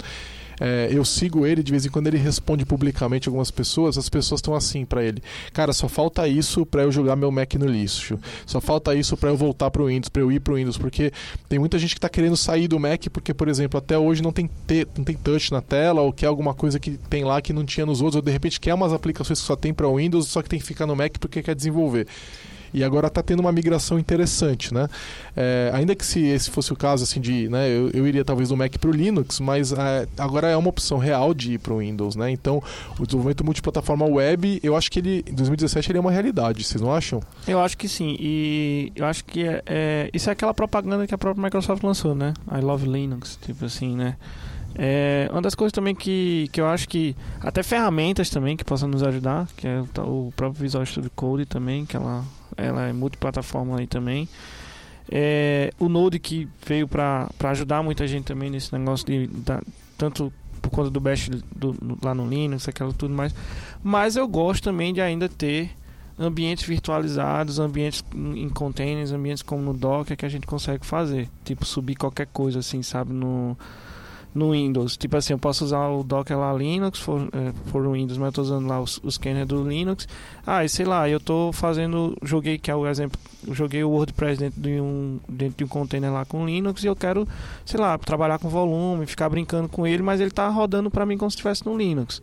Né? Antigamente a gente tinha que escolher as pessoas até tinham aquele negócio de ah, será que eu tenho que fazer em ASP.NET e vou pagar mais caro porque o servidor é o Windows? Porque lá tem o Internet Information Service, não sei o que. Mas eu acho que agora isso vai parar. Sim. Entendeu? Acho que sim. É, eu acho que container é uma tendência também, é uma uhum. coisa que vai consolidar. Agora, é, vocês veem alguma, no, alguma novidade assim significativa que a gente possa falar? Por exemplo, no Java tem alguma grande novidade? Ou vocês veem no, no Ruby alguma grande novidade? Acho que são, a, a, gente tem visto mais evoluções, né? E na, nada de nada de nenhuma quebra muito grande, né? É, nessa, nessas plataformas todas. Vocês, têm, vocês viram alguma grande quebra? Não, né? Toda vez no meu, no meu computador aparece lá uma nova atualização do Java disponível. É, Isso é que eu vejo no Java. Umas três vezes por dia tem uma vez. E instala o ESC2Bar junto, né? não é essa daí? Não, eu já desligo lá. É. Não tem como. não, mas assim, eu, eu, é, como eu não acompanho nada de desenvolvimento Java, acho que há muito tempo eu já não acompanho.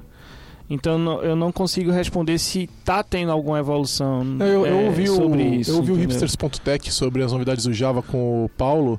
Aliás, um abraço pro Paulo aí se você estiver ouvindo a gente. É, ou aliás, ouçam o hipsters.tech, é um mega podcast legal. É, e assim, tem algumas novidades chegando aí, mas é, pelo que eles falaram, é, nada é, que seja, nossa, groundbreaking, assim, sabe? São evoluções, né? Eu queria muito ver um Java que desse um salto igual o, o .NET deu um salto. É tipo um Java que, é, que a gente tem as características de leveza e etc, etc, que a gente tem agora no, no .NET Core, mas não está no panorama dos caras e também a, a evolução parece que não está andando nem de perto na velocidade que as outras plataformas estão andando. O Java, infelizmente, é, parece uma plataforma que parou no tempo. A linguagem especificamente. A JVM, é... a JVM ela é bem interessante, mas a linguagem em si parece parada no tempo. É, os mas... avanços normalmente vêm de outras linguagens, né? A gente vê surgindo Kotlin da vida que se aproveita do JVM e as partes que me interessam são, são linguagens assim que. Tipo Clojure também. Sim. Que que está tirando justamente o Java da equação. Mas a JVM é bem interessante. Será que também é por conta daquele negócio que sei lá, pode ser um, um marketing deles aí dizer assim, ah, o Java está em não sei quantos mil dispositivos aí e tal, e eles já consideram isso como multiplataforma, por eles já terem desenvolvido, já aquele conceito da JVM, ou seja, é, o, a minha JVM vai Java rodar em qualquer lugar, entendeu? O, então não precisa do compilador. De, de rodar em, em qualquer e o ASP.NET Core tá vindo aí, ah, roda em várias plataformas, o Java já tinha, né? Isso, eu Sim. acho que estou pensando porque então, ele já vinha nessa evolução, é, eu acho que a evolução da, da linguagem talvez esteja mais atrasada, mas é, essa, esse é, essa quebra de, de, de, paradigma que o .NET teve, o Java não precisa, né? Não, na verdade precisa, assim, né? Porque você não tem um, você tem hoje uma fragmentação no mercado. Você tem o Java não, mas... Open Source, que é o OpenJDK, e você tem o Java da hora. Java, no, não, no, no Java. JVM, né? Não, no, Java, no Java. No Java. O, o OpenJDK é uma coisa e a, o Java é outra coisa. O Java da Oracle ele é outra coisa. A Oracle, ela é, mesmo, ela, ela, mesmo ela, publicou é, isso aí. Ela, e ela vai assim, roda Java da Oracle sem pagar licença para você ver se não recebe os advogados, entendeu? É, eles cobram por máquina virtual. É, eu não tenho os detalhes, né? Talvez esteja até falando alguma coisa errada, vale a pena o pessoal que está ouvindo pesquisar. Mas é, existe uma fragmentação, eu acho ela péssima. Eu acho que o mercado devia fazer alguma coisa a respeito, ou a própria Oracle, mas eu duvido que a Oracle vai fazer alguma coisa a respeito. E para mim, é o reflexo disso, é, a maior, a maior exemplo desse problema é a Oracle ter lançado um registry de Docker, aonde você pode baixar imagens, porque você não tem imagens oficiais do Java da Oracle no, é, no, no, portal do, do Docker Hub lá, né? Aí eles lançaram um registry deles, o Docker Hub da Oracle, entre aspas, né? Só que você tem que ir lá, você tem que assinar, um, aceitar o termo de serviço, você usa lá a sua conta da Oracle lá, né, do Oracle Network lá, você, aí você pode, você aceita a licença, aí você pode instalar, baixar a imagem. Mas olha só, por 8 horas. Depois de 8 horas você precisa voltar lá e aceitar a licença de novo, ou ele vai, ele vai parar de te impedir de baixar a imagem do Docker. É, é, é um absurdo, eu acho que eles não entenderam absolutamente nada do que de como funciona um registry de Docker, assim. E isso se, deve, se dá devido à licença. Agora, é uma péssima maneira de resolver esse problema de licença. Olha só, o SQL Server agora no Linux, ele tá lá, tá no Docker Hub. Só que tem uma questão muito clara de licença. E ele tem uma maneira de garantir que você aceitou a licença antes de rodar certo? É, por que, que os, os, caras da Oracle não fazem isso? Eles tinham como fazer isso, entendeu? E essa fragmentação é de você ter dois Javas, ela é terrível, né? Eu já tive é, imagens que eu rodei aqui é, de Java que eu tentei colocar como base, no, imagens de Docker, né? Que eu tentei colocar como base o OpenJDK e ela simplesmente não roda. Ela fala assim, esse, essa ferramenta eu não posso rodar com o OpenJDK só com o Java oficial. E aí você é obrigado a baixar o binário, montar a imagem na mão. Então isso é uma fragmentação muito ruim e eu não não vejo essa fragmentação terminando, eu não vejo ela encerrando, né? Eu sei que deve vir alguém e falar, pô, mas eu fiz tal. Cara, eu não lembro, faz um tempo que eu fiz isso, faz um, uns seis meses que eu tentei fazer isso, fui eu e o Man aqui, e não funcionava. E, cara, desculpa, eu não vou ficar batendo cabeça com uma tecnologia que não quer que eu use ela, entendeu? Eu sou obrigado a usar outra tecnologia. Eu acho que esse negócio é muito triste. Porque, olha só, o que a gente tem hoje no mercado é uma grande separação entre, no, entre é, Java e .NET no, no mercado corporativo, com Node entrando, se não a terceira versão viável, né? É, e hoje a gente tem um .NET totalmente livre e você tem um Java totalmente fechado nesse aspecto, né? É, então eu, eu gostaria muito que esse fosse o ano da abertura do Java. Trocar os papéis? Mas não é. É, totalmente, totalmente. Que se alguém entrasse em coma em 2010 e acordasse hoje, essa pessoa não ia entender absolutamente nada, porque em 2010 eles falavam que o Java era aberto, que é mentira, porque ele é fechado e você é obrigado a pagar licença para Oracle para rodar JVM, né? É, é, e, é, e não é aberto também, né? Então o aberto é outro Java. E, e o .NET hoje é uma, uma licença MIT, cara, que é tipo quase uma dua the fucker want, é. né? E faça aí o que você quiser, só não, né? Quebra, só quebra no, no, só não me processa. É. Só não me processa. Aí, né? E a gente não tem isso aí, uma plataforma unificada pro Java, né?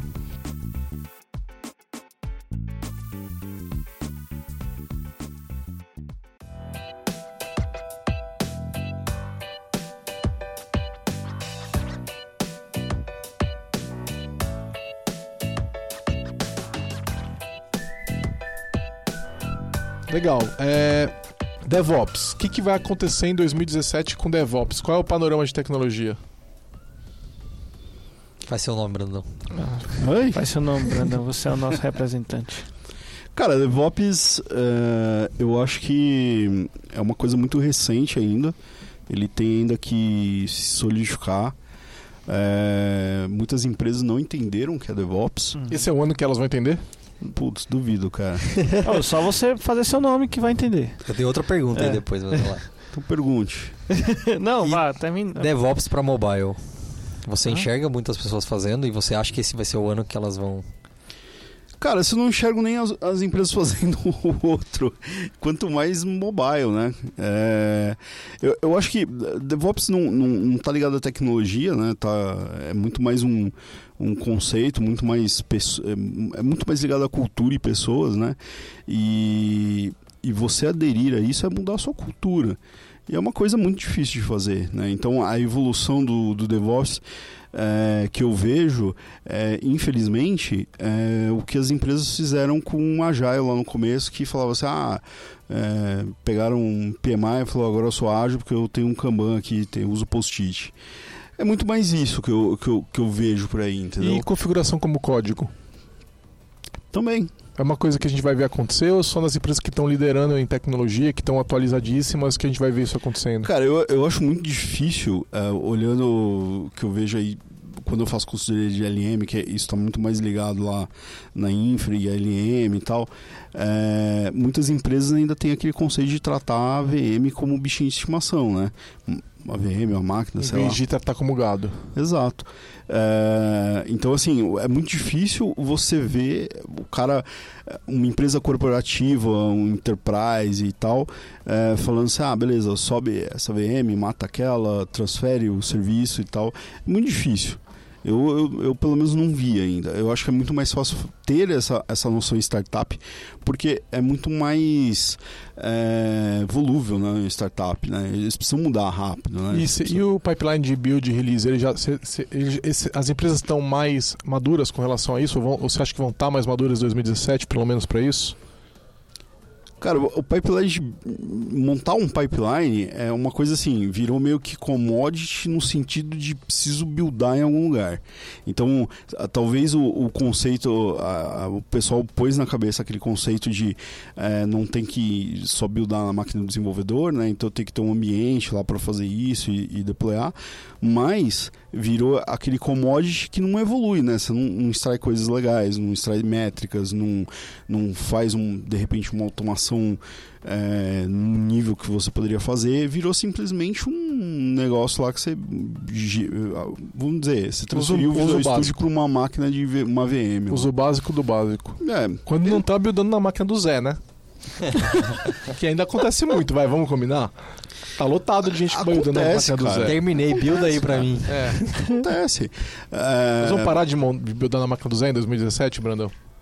Ah, cara, eu, eu acho que sim, que vai virar commodity, mas virar commodity daquele uso básico, né? Então, é, você, vai, você vai ter uns serviços lá disponíveis, a empresa vai te obrigar, muito mais por uma questão de segurança, né? Os enterprises aí da vida. Ah, eu quero que os binários saiam desse lugar aqui, beleza mas você não, não vai entrar no, no fundo ali da questão, tipo, ah, vou automatizar o pipeline. Você não acha que é, Docker é uma bruta ferramenta para ajudar a aproximar DevOps eh, para esse ano de 2017? Então, é, porém, é aquilo que eu acabei de falar, né? Tipo, você vai numa empresa enterprise e como é que você vai fazer com, a, com o departamento de infra inteiro lá? Só levantar uma questão também em relação a isso. É, eu confesso que eu só conheci DevOps quando eu cheguei aqui em São Paulo hum. e pela Lambda. É, porque é, quando você apresentou pra gente mais ou menos aquela visão do, do que é o DevOps, né, o, o profissional DevOps, e que não uhum. é um uhum. perfil, não é um profissional, eu tinha realmente na minha cabeça muito aquela confusão de que ah, o, DevOps é aquele cara que trabalha junto com a infra, que não sei o que. Então eu pensei assim, será que hoje a gente tem um. Hoje continua tendo algum problema com empresas enormes que tem um processo lá de infra, que são donos e estão sentados no num, num negócio de bilhões, milhões, sei lá, e não querem abrir mão daquilo. É, eles acham que desenvolvedor vai jogar um vírus lá dentro alguma coisa. É, essa mudança para ocorrer esses DevOps da vida, o, o, o, a galera de infra junto com a galera de desenvolvimento, eles têm que começar a também pensar na forma de automatizar esse processo via código, configurando máquina, levantando VM com código, tenta aí é, arquivo em JSON tipo no cloud para a gente fazer build, para a gente fazer build sem janelas, né? O cara não é um cara mais que vai estar tá lá tá colocando build, mas utilizando CI, integrando tudo. Isso sim é considerado sendo um DevOps ou tipo é, é, é uma, é uma responsabilidade do, do cara que nasceu como desenvolvedor e não como cara de infra? Cara, é, é, é, o que eu falei do que é DevOps é cultura. É, então, assim, não adianta você falar que você está fazendo CI, está fazendo automação de build e que você faz DevOps, entendeu? Uhum. É, você não faz DevOps, você é DevOps, né? Tipo, sou assim, eu tenho que mudar minha cultura, eu tenho que mudar a forma como eu sou. Então, é, eu tenho o cara lá de infra, eu tenho o cara de dev, os caras não se conversam. Como que você muda isso, né? Isso está muito mais enraizado na cultura da empresa, é, de você ver aquelas empresas que têm os os silos de departamentos, né? O marketing que não fala com, com o pessoal de, de TI, aí os caras bolam um projeto mirabolante lá e o negócio não vai para frente, naufraga, esse tipo de coisa. Então, assim, tá muito mais ligado à cultura, né? Fazer a, a build, CI, deploy, é, isso aí é commodity, né? Hum, poxa, é, é, muito mais simples hoje você colocar uma ferramenta tipo VSTS com um template padrão lá, fazer um build, ela vai buildar, entendeu? Mas isso é DevOps? Não sei, eu acho que não. Né? Não, não agora, adianta... Isso é parte do que a gente faz em isso DevOps. Isso é parte do que você faz. Essa é a base, né? Mas o que acontece? Às vezes você chega numa empresa que não tem nada disso, o cara dá esse passo e falou, beleza, estou fazendo DevOps. E morreu aí. Tá, e o que, que você vê acontecendo em DevOps para esse ano que é alguma coisa nova que a gente deva considerar ou deva observar? Então, é, a parte do, do, Docker, eu acho que vai ter um boom. Já teve um boom de uso, né? De conhecimento, né? O que, é Docker, as pessoas começaram a se interessar sobre isso. E aí, acho que de repente ele vai começar a entrar no, no pipeline é, de automação e, e, isso vai ter uma, uma melhoria significante ali de uma velocidade, é, uma organização de uh, não preciso é, criar VMs, criar ambientes tal, isso pode vir do meu desenvolvedor e vai é, trazer alguns me, algumas melhorias de processo para infra, né? A infra vê, ainda é muito carente. Você vê Dev e Ops adotando a nuvem juntas? Ou então nuvem vai continuar sendo um negócio que o pessoal mais de infra bota a mão? Ou vai, porque assim, desenvolvedor em geral não põe a mão em nuvem, né? É mais, é mais incomum, né? Então, mas Você acha que isso começa a unificar ou não? Eu acho que sim, porque faz algum sentido você ter uma infraestrutura do cara da nuvem que a própria nuvem já tem a infraestrutura dela, não tem sentido, né? Você ter essa redundância. Então você vai ter pessoas que têm um conhecimento de nuvem, é, agregando alguma coisa ali no, no, no, no, no pipeline, mas elas não vão estar administrando a nuvem, sabe? Não, não existe isso. Agora é interessante, por exemplo, é incomum você ver, principalmente no lado Windows, né, desenvolvedores escrevendo script de deploy. Né?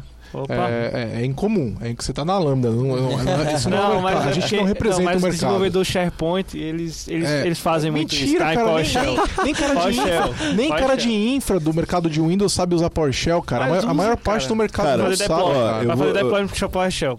eu vou dizer um negócio os caras não só não sabem usar o PowerShell, como eles não sabem usar o console. É, não sabem, cara. Não sabem. Onde que eu aperto tá, Pô, eu, ia defender, ó, eu, ia defender, eu ia defender a classe. Cês, vocês lembram anos atrás, é, muitos anos atrás, sei lá, Windows XP, é, você já fazia muita coisa no console lá. Você dava é, de, de é, alguma coisa, jogava o pipe lá para ele copiar, pegar a saída, jogar para um TXT. Você já fazia esse tipo de coisa. Era ruim, né? Não é, e não tinha o poder do Bash. A gente só ganhou isso com o PowerShell. Mas você já podia fazer várias coisas dessas. Vocês viam alguém fazendo isso? Era raro. Era raro. Não, eu, negócio, fazia, eu já fazia na época do DOS, né? Mas, quem, é, quem já fez, quem já jogou MS Build na mão? Na mão. MS Build na mão. Eu, eu já e lá fiz. no Project, e lá no projeto. Cara, eu, eu, eu, sou, eu usava Norton Utilities, entendeu? Em 94, isso. eu usava Norton Utilities para automatizar minha entrada no DOS 6.0, então, entendeu? Infelizmente, o que aconteceu foi o seguinte: a, a interface gráfica ela veio para resolver um problema que era pô, eu posso ter imagem no computador, eu posso ver filme, eu posso, sei lá, fazer N coisas, mas, pô, cara, o, o, o controle do computador é para ser via console. E a galera fala assim, não, então agora eu só preciso usar um mouse. E, e, e nisso você perdeu várias coisas, né? Eu, eu, talvez esse seja o motivo de as interfaces do Windows serem tão ruins assim em determinados programas, né? Você tem uma interface extremamente carregada para uma coisa que no console você faria muito mais fácil. Eu, eu acho né? que é, em relação a a DevOps quando eu venho tô dando essas estudadas também.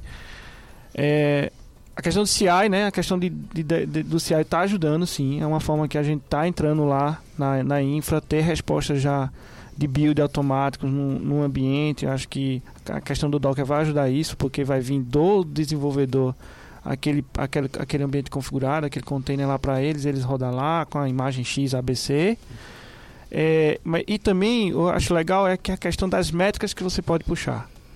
E aí eu acho que o DevOps entra bem nisso, né?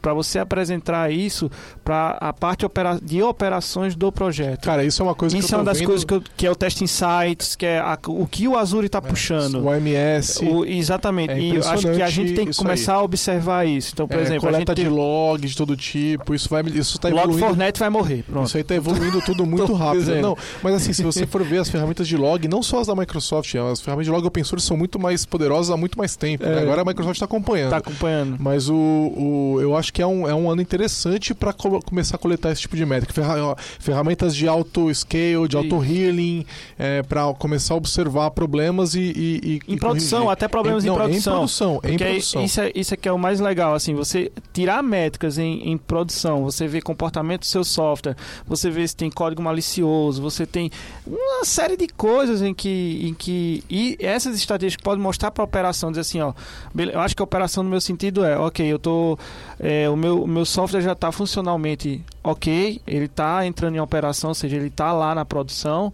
né? E eu preciso tirar métricas dele, como é que ele está. E eu acho que isso, isso é um papel legal para é, quem, quem quer que ver é o DevOps. Eu acho que monitoramento sempre foi uma coisa cara, né? Porque você tinha restrição de, de, de poder computacional, você tinha restrição de como olhar para isso. Então você acabava é, vem, usando o monitoramento somente em casos de a aplicação precisa manter isso aí, é um e-commerce. Às vezes nem no e-commerce, né? O cara mantinha. É, e hoje em dia, com, com a nuvem, né? Você tem uma abertura muito maior para fazer esse tipo de coisa, né? Então, imagine o seguinte, antes, se você ficava tipo controlando o que, o que você puxava de métricas, o, o log na, na, sua aplicação, você ligava e desligava, né, para tipo controlar os momentos e também fazia é, jogava fora, né, coisas o histórico ali antigo, né? Hoje você joga lá no Data Lake e esquece, né? Então você só vai trabalhar nisso quando uma, o, o, cara de data science lá for trabalhar com algoritmo e tal.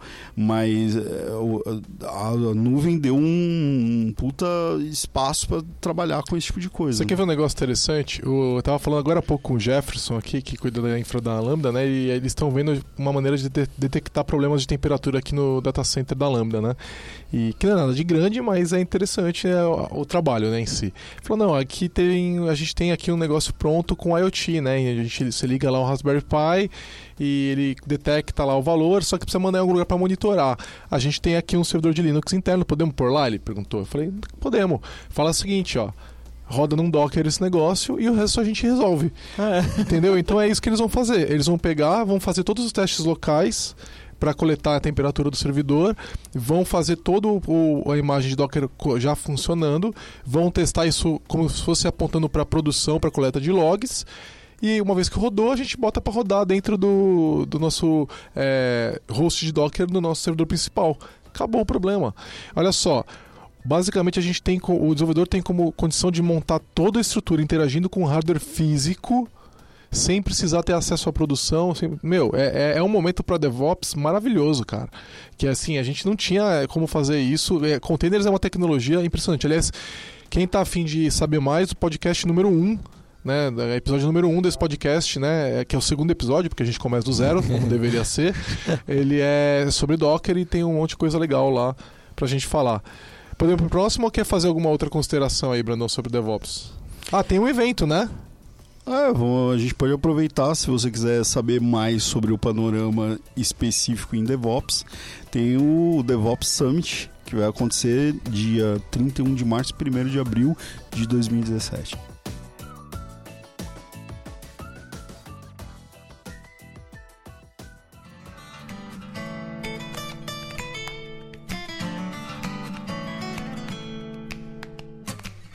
Legal. E quando a gente fala de desenvolvimento ágil, é, qual é o panorama que vocês enxergam? Cara, eu sou suspeito a falar porque eu comecei a ter uma visão bem legal quando eu fiz aquele curso do PSD, mano. Então, acho que a, o desenvolvimento ágil, ele só tende a crescer, mano. A cada ano a crescer e a mudar. Acho que as pessoas vão. isso tem muito, muito a ver também com a questão de cultura também. As pessoas elas, elas vão começar a mudar a forma de fazer é, software. Não é, não é que vai ser ágil, é porque o software já é ágil, tá ligado? Entregar software já é algo que tem que ser ágil. É, algo eu, de resposta rápida, entendeu? Eu, eu, sinceramente não vejo nada de novo acontecendo. É. No, Acho que é mudança. 2017 vai a continuação mudando, de 2016. A gente é. vai continuar sendo minoria. Isso. É, é principalmente aqui no é, Brasil. Cara, ágil para mim é a mesma coisa do DevOps, é a questão da cultura, a questão de, do cara achar que usou post-it já está sendo ágil, achar que fez um deploy semanal está sendo ágil e, cara, não é assim, né? Você tem N fatores ali. A forma de pensar, a forma, forma de, de, entregar, pensar. a forma de discutir sobre. É, assim, a gente vai continuar gastando um monte de dinheiro desnecessário com certificação esse ano de novo. E elas não vão provar que ninguém é de nada. Eu não tenho ouvido muito. Eu acho que a Jair Brasil, aliás, a Jair Brasil vai ser lá no Pará esse ano. Bruto evento foda, né? Eu vou pro Pará. Vocês vão pro Pará esse ano? Vamos comer açaí? É lógico. Ixi, eu não vou, mas eu espero que traga o meu açaí. Pessoal né? lá do, Cara, é muito ruim. pessoal do Tassafo né, tá organizando, tá ajudando a organizar o, junto com o pessoal da, da Geo Brasil e vai ser um mega evento legal, é, mas eu não espero ver nenhuma grande novidade. Eu perguntei aqui pro Vitor Hugo, né, o Vitor Hugo é membro do board global da Agile Alliance, para ver perguntar se eles iriam mover o Agile, a Agile, a conferência, né, para fora dos Estados Unidos por causa do embargo do Trump. Eles não vão fazer porque eles fazem acordos já vários anos antecipado, então eles não têm como trocar o hotel sem perder milhões de dólares. Então eles vão. É uma pena que a maior conferência já do mundo aconteça ainda dentro de um país que não quer receber estrangeiros, mas vai continuar sendo lá. Então, quem sabe eles não querem Ó, vir pro Brasil. Olha porque, a né? cultura né? aí, olha a cultura aí. Bom, já é o Brasil, olha aí, o Brasil recebe todos os estrangeiros, né? Eles poderiam vir aqui. Coração de então, mãe. É, é, um, assim, é um mega evento de alto nível, assim, sabe? Vale muito a pena Mas eles apresentam é, essas mudanças, eles apresentam muitas mudanças que vêm que vem sendo. O Agile Brasil? Esse, no Agile Brasil, não vou falar do Sim, não, o Agile Brasil é um evento mega atualizado, assim, está sempre de acordo com o que o mercado está tá fazendo, né? Então, é, a gente costuma ter palestras de altíssimo nível né, com pessoas inteligentes, pessoas que estão no mercado de agile, não é, são pessoas só... que estão vendo o panorama lá fora e trazem essas e que estão usando, pra... e que estão usando é. no Brasil. É, é, o programa da Agile Brasil é muito bem curado. É, eles têm um grupo é, que cuida disso muito bem. É, existe avaliação, um grupo de avaliadores. É, um negócio muito bem que feito. Teve em Porto Galinha, acho que foi em 2015 ou foi em 2016? 15. Foi em 2015. Foi 15, em Porto Galinha foi legal, eu gostei. Mas assim, no, no, no panorama de 2017, eu diria que é basicamente basicamente igual de 2016. Uhum, pessoal de Kanban brigando, brigando com o pessoal de Scrum. É, então, mas, mas, as quando, mas, quando, a gente fala mas, ali mas do... as Inceptions estão mudando, né? As Inceptions, Mas é, exemplo, o mesmo, assim. é, é, a mesma evolução de sempre. Então, mas quando a gente fala ali eh, de, de, de Agile muito perto do projeto, é, é o mais do mesmo. É, eu acho que tem muita, muitas pessoas fazendo errado ainda, mas beleza. Agora eu acho que tem muito para evoluir na parte, sei lá, estratégica da empresa. Sim, isso eu acho sim. que ainda não chegou, né? Então tem pouquíssimas empresas. Mas a Jail também não chegou. Né? A Jail ainda não, é. a Jail também não né? chegou. A Jail é minoria e, e, e a maioria que faz a Jail está fazendo errado. Então é bem restrito. E eu acho que talvez em 2017, de repente, é, com, com, com, indo para essas partes estratégicas, para Marte, para sei lá, da onde sai o, a, a, iniciativa de um software e tal, é, de repente essas partes alavanquem, né? Porque eles são os clientes, né? Enquanto o, o Agile estava ali só na TI, é, ele estava muito restrito e estava sufocado pelo entorno ali que não conhecia nada disso, né? E, e quando ele sai da TI, eu acho que a, as pessoas começam a ver valor nisso e aí elas começam a demandar mais. Né? Então, é, eu acho que de repente a oportunidade de 2017, não vejo isso acontecendo. Vocês acham que a mas... vai começar a cair de fato no hard skills de programação ou a gente vai continuar não, falando que, a gente é, já, que a gente é ágil só porque a gente faz cerimônias bonitinhas não. e nada de TDD e nada de engenharia? Cara, eu não vejo isso. Eu acho que assim, é... vai continuar sendo uma coisa que vai do perfil da empresa. E aí ela vai ter que fazer aquele, aquele funcionário que ela tá. Ela não vai chegar e dizer, você já trabalhou em projeto ágil? Eu acho isso meio, sei lá, suando meio ruim. Porque às vezes você tá num é. projeto que é ágil e às vezes você tá num projeto Cara, que é muito ruim. Então, cinco anos atrás, quando Entendeu? o mercado estava nesse boom de ágil, você tinha uma vaga de emprego lá para desenvolvedor ah, que ágil. falava assim: ah, você conhece Scrum e tal. Ah, conheço, né? Isso aí é super empolgado. Chegava lá, os caras falavam: não, é que a gente pensa em mudar um dia, mas aí é bom. É bom que você saiba, tá então. Não né? mudou nada até hoje. É, então, acho, que, é, acho que isso vai muito da cultura, cara. E eu não sei. É, de novo, uma, é cultura. Uma dúvida que eu tenho aqui que eu não conheço como é que é feito esse desenvolvimento fora e quem participa mais do Agile Brasil aí, o Agile Alliance, se lá fora o, esse, esse modelo Agile, esse conceito Agile, ele é muito mais não, igualzinho. Cultural, aqui. ou é igualzinho. igualzinho. Então é cultura, não tem o que fazer. É, é, cultura. Vai ser mudança, vai ser é evolução. É, é, o mesmo problema. Eles vivem os mesmos problemas que a gente. Vão ter empresas melhores, vão ter empresas piores, é igualzinho aqui. Mesmo eles são seres humanos, cara. Não Aquelas é porque é outro coloca país. Agile IT? É, é. Então, então, então vamos, assim, vamos fechar o Agile no mais do mesmo? vamos.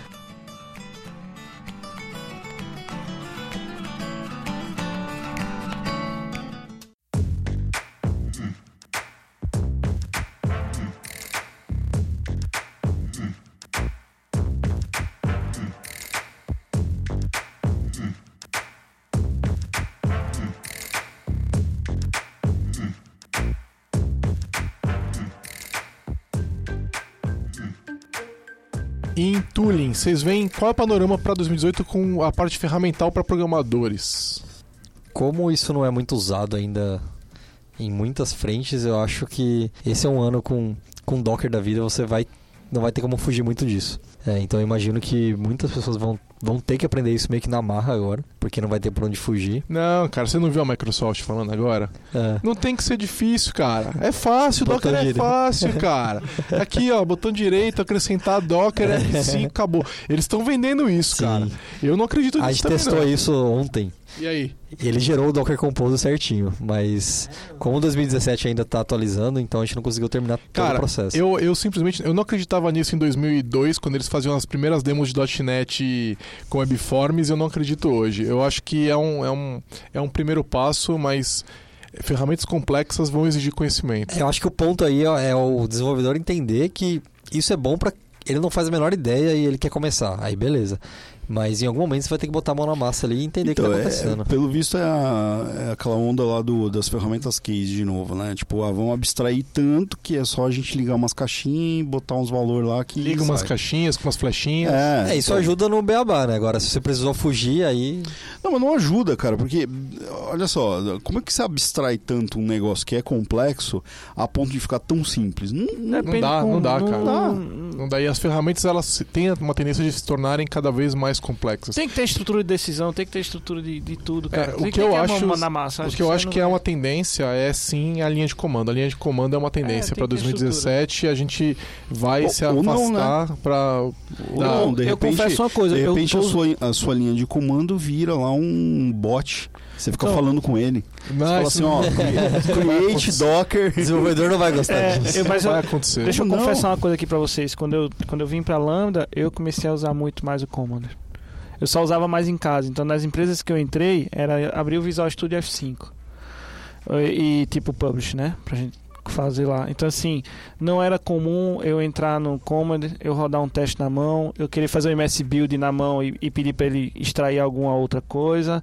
Não era comum eu pegar e dizer, por exemplo, pacotes do, do, do, do SharePoint Frame, do SharePoint Framework, não, do SharePoint, e dizer que eu tenho uma extensão .wsp farm, lembra que a gente até tá.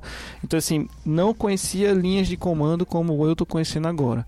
E eu acredito que linhas de comando sim, as ferramentas de linha de comando, ser É, o, commander, os ser CLI, né? os CLI, eles, tá- vão- eles, eles vão voltar a ser bom. CLI aí. Vão Vocês voltar acham- a ser mais. Vocês acham que esse- a gente vai dar mais preferência ao editor de texto sobre a, a ideia Uhum. esse Eu ano? já dou. O Vim? Você dá a preferência?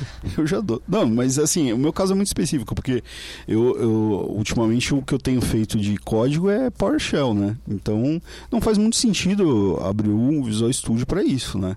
É, não tem o menor cabimento. Então, né? é, mas é que tá. É, para quem está desenvolvendo C Sharp ou Java, essas pessoas vão passar a usar editores de texto? O VS Code, eu gostei.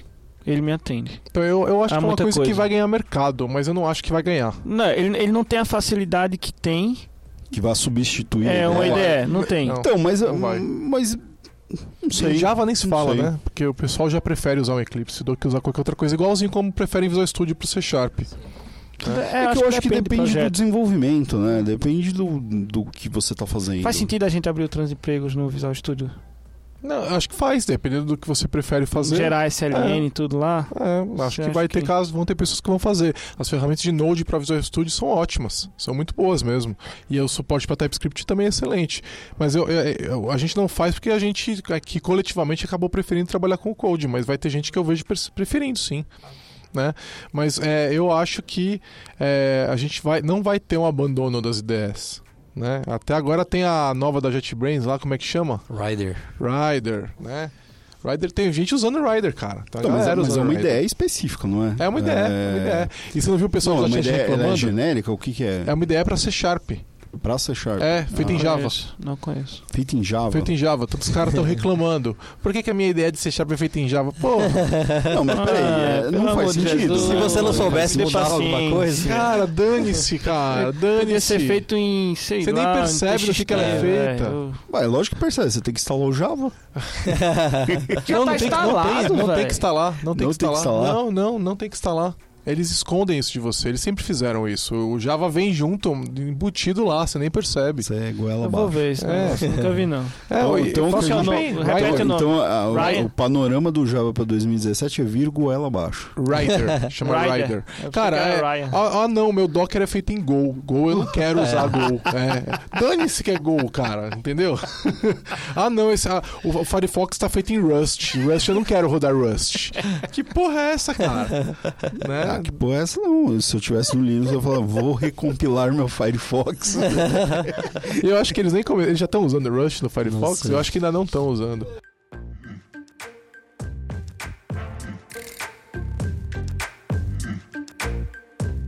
Legal. É, com relação à, contratação e recursos humanos e tecnologia, a gente vai contratar melhor esse ano? Vocês acham que ou a gente vai continuar fazendo certificações idiotas e faculdades idiotas? A parte que me dá bad ainda é, é quando você vai conversar com, com um grupo de, de. Onde tem muitos fornecedores de várias empresas, você vê que o consenso é que todo mundo faz hora extra e todo mundo tá virado porque tava trabalhando até de madrugada. Eu sinceramente espero que isso Aqui a acabe. gente trabalha pra caramba, né, meu? Ele fala com, quase com orgulho, assim. Meu amigo, é critério Dora de entrega, cara. Dorme três horas por noite pra Cara. mostrar que você trabalha. É. Ó, eu, eu me Você lembro... fica rico se eu dormir três horas por noite, É, não é olha assim? Dória, cara. E a saúde Você não viu? bem, tem, né? tem até secretário pedindo demissão agora porque não tá aguentando, que não consegue dormir. Você só, viu? bom. O 2000 cara é bom, cara. Cara, em 2012, eu trabalhei numa empresa que, que tinha um, um time lá que a vibe era fazer hora extra. Tipo, é, pensa o seguinte: se você gastar 100% do seu salário, o que você levou, tipo, um bônus mensal, era, sei lá. Pra pagar a saúde. é, se- se- quase 40, 40 60 horas que o cara fazia extra, né? E realmente ele gastava nesse negócio de saúde, né? Porque, pô, o cara fica maluco. E eu falava na empresa assim, gente, eu quero trabalhar menos e ganhar mais, não o contrário, porra. Não, não, não quero Trabalhar isso, nunca sabe? deixou ninguém rico, cara. É. Exato. Não, eu acho que exato. assim, o, eu, eu- uma, vez, uma vez eu recebi uma. Tipo assim, uma indireta assim, de um cara que chegou assim e falou. é, quando eu trabalhava em outra empresa, ele disse assim: Mas, ô, você tá com perfil de consultor e tudo. Consultor é isso, cara, não dorme. Ah, vou, Se o vou- cliente chama, você tem que estar lá, não sei o que eu falava. Mas, tá bom, o cliente tá lá, deu meia-noite, aí se acordou com raiva da mulher. Tiago, poderia realizar essa análise aqui pra mim? Eu vou ter que atender a ele? Então, tipo assim, as empresas, eu acho que assim, eu acho que assim, o nosso modelo de, o nosso modelo de profissionais hoje está mudando sim. Né? Eu acho que algumas empresas, acho que as startups que estão surgindo aí, né, elas estão tendo um modelo de trabalho legal. Ah, tem muita Não. startup que os caras estão virando. viu? Sim, Você sim. só usa esse nome pra trazer a Não, galera. eu tô dizendo assim, Ainda, as, ainda paga você em. Ó, você vai- um ano você vai ter 0,1% da empresa, não vou te pagar nada, não. Não, assim, acho que algumas que eu conheço, assim, a questão do modelo de trabalho que eles querem, e as pessoas estão buscando isso. Mas Mas, eu acho que aí tem a ver também, mas eu acho que aí também tem a ver com a cultura que a empresa está levando para eles. Tá? Então, por exemplo, tem empresa que você entra e já vem com um papinho de dizer, não, aqui o seu horário é totalmente flexível, que não sei o que lá. Quando vê, você tá botando o dedo lá e batendo ponto. Não, bater ponto é uma exigência legal. Não, eu É, sei, mas eu, ok, ok, mas só que tipo, tu tá imprimindo lá o cartãozinho amarelo lá e mostrando pra ele lá o tempo todo pro gerente tá lançando um negócio de um project. Entendeu? A flexibilidade do trabalho não é em relação à sua entrada que você tá trabalhando. Não, Mas vamos sim, para outro aspecto. Tá 37 graus aqui fora agora. né? E a gente tá é, num- num- numa cidade quente, né? E ainda assim tem muitas empresas que em 2017 estão exigindo que as pessoas vão trabalhar Terno e gravata. de terno e gravata. Gravata é mais incomum, né? Mas de, de social, Social, manga social. comprida, né? É, isso, aí a gente pode falar, isso não é uma exigência legal. Vocês acham que isso, Tá, tá, isso, isso muda? Cara, a isso Câmara muda dos mesmo? Vereadores lá de, da cidade aqui perto de São Paulo aí tava exigindo aí, né? Não pode usar meia branca. Pô, né? meia branca. Coisa E as unhas feia, né, cara? pintadas, e as unhas pintadas. É, camisa social, meia manga curta, não, né? É Vocês feio, acham né? que isso Bonito muda? é arregaçar a manga. Vocês acham que isso tem alguma mudança esse ano ou é igual a Jail, fica tudo do Cara, mesmo tá, jeito? mud- eu acho que é, é cultura, é evolução. É, é uma, é uma coisa que vai evoluindo. Acho que. Vai ter pequenos passos. É, Exato, então, acho acho que, que esse ano não vai ter um- uma É, mudança, assim, não. ó, alguns anos atrás. E a, e a lei da Mano. terceirização, né? Talvez passe uma lei de terceirização aí que vai legalizar Eu acho o foda, eu acho PJ. massa. Isso aí pode ter um impacto, inclusive, nesse ponto, porque de repente você não pode impor um código de vestimenta a um cara que é terceiro. Ah, cara, eu não acredito que você não Hora possa, não, Horários cara. também, você não pode impor horário. E aí, legalmente, você não pode impor. Se você impuser, Não, você mas- cria um vínculo empregatício.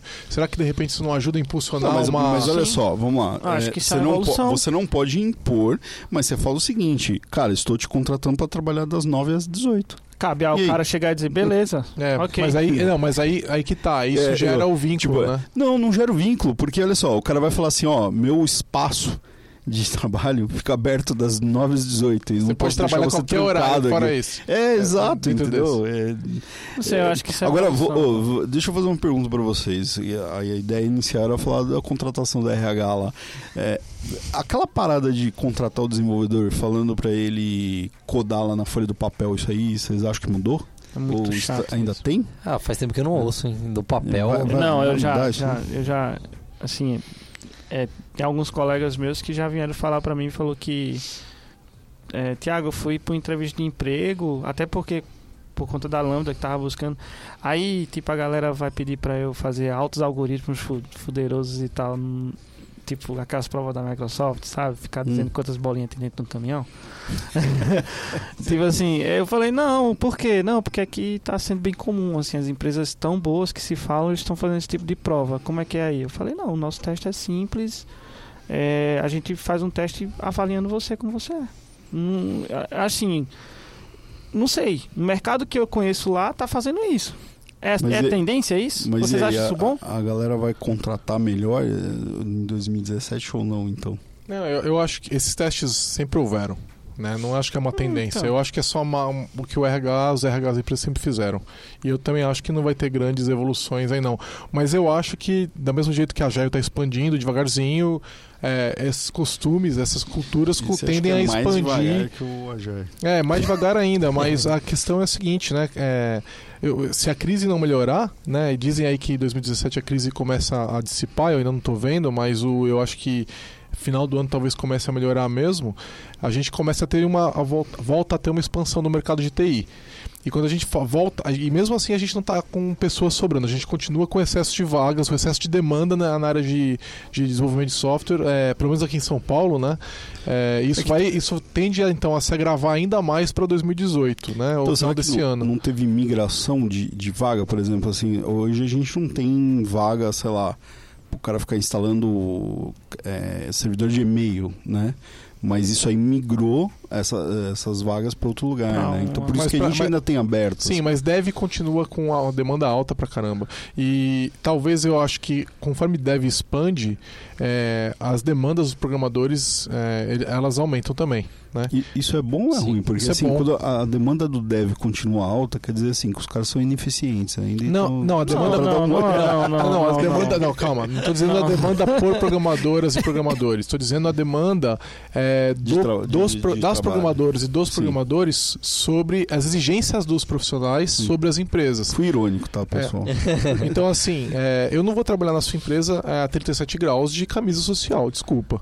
Entendeu? É, é, eu acho que isso já acontece e conforme o mercado passa a depender mais dos profissionais, Eles isso têm mais aumenta. de escolha. isso aumenta ainda mais. Então, é, eu acho que a gente só tem as, a- a- a- os direitos que a gente tem na nossa área porque a gente tem esse equilíbrio entre a- o, o empregador e o empregado.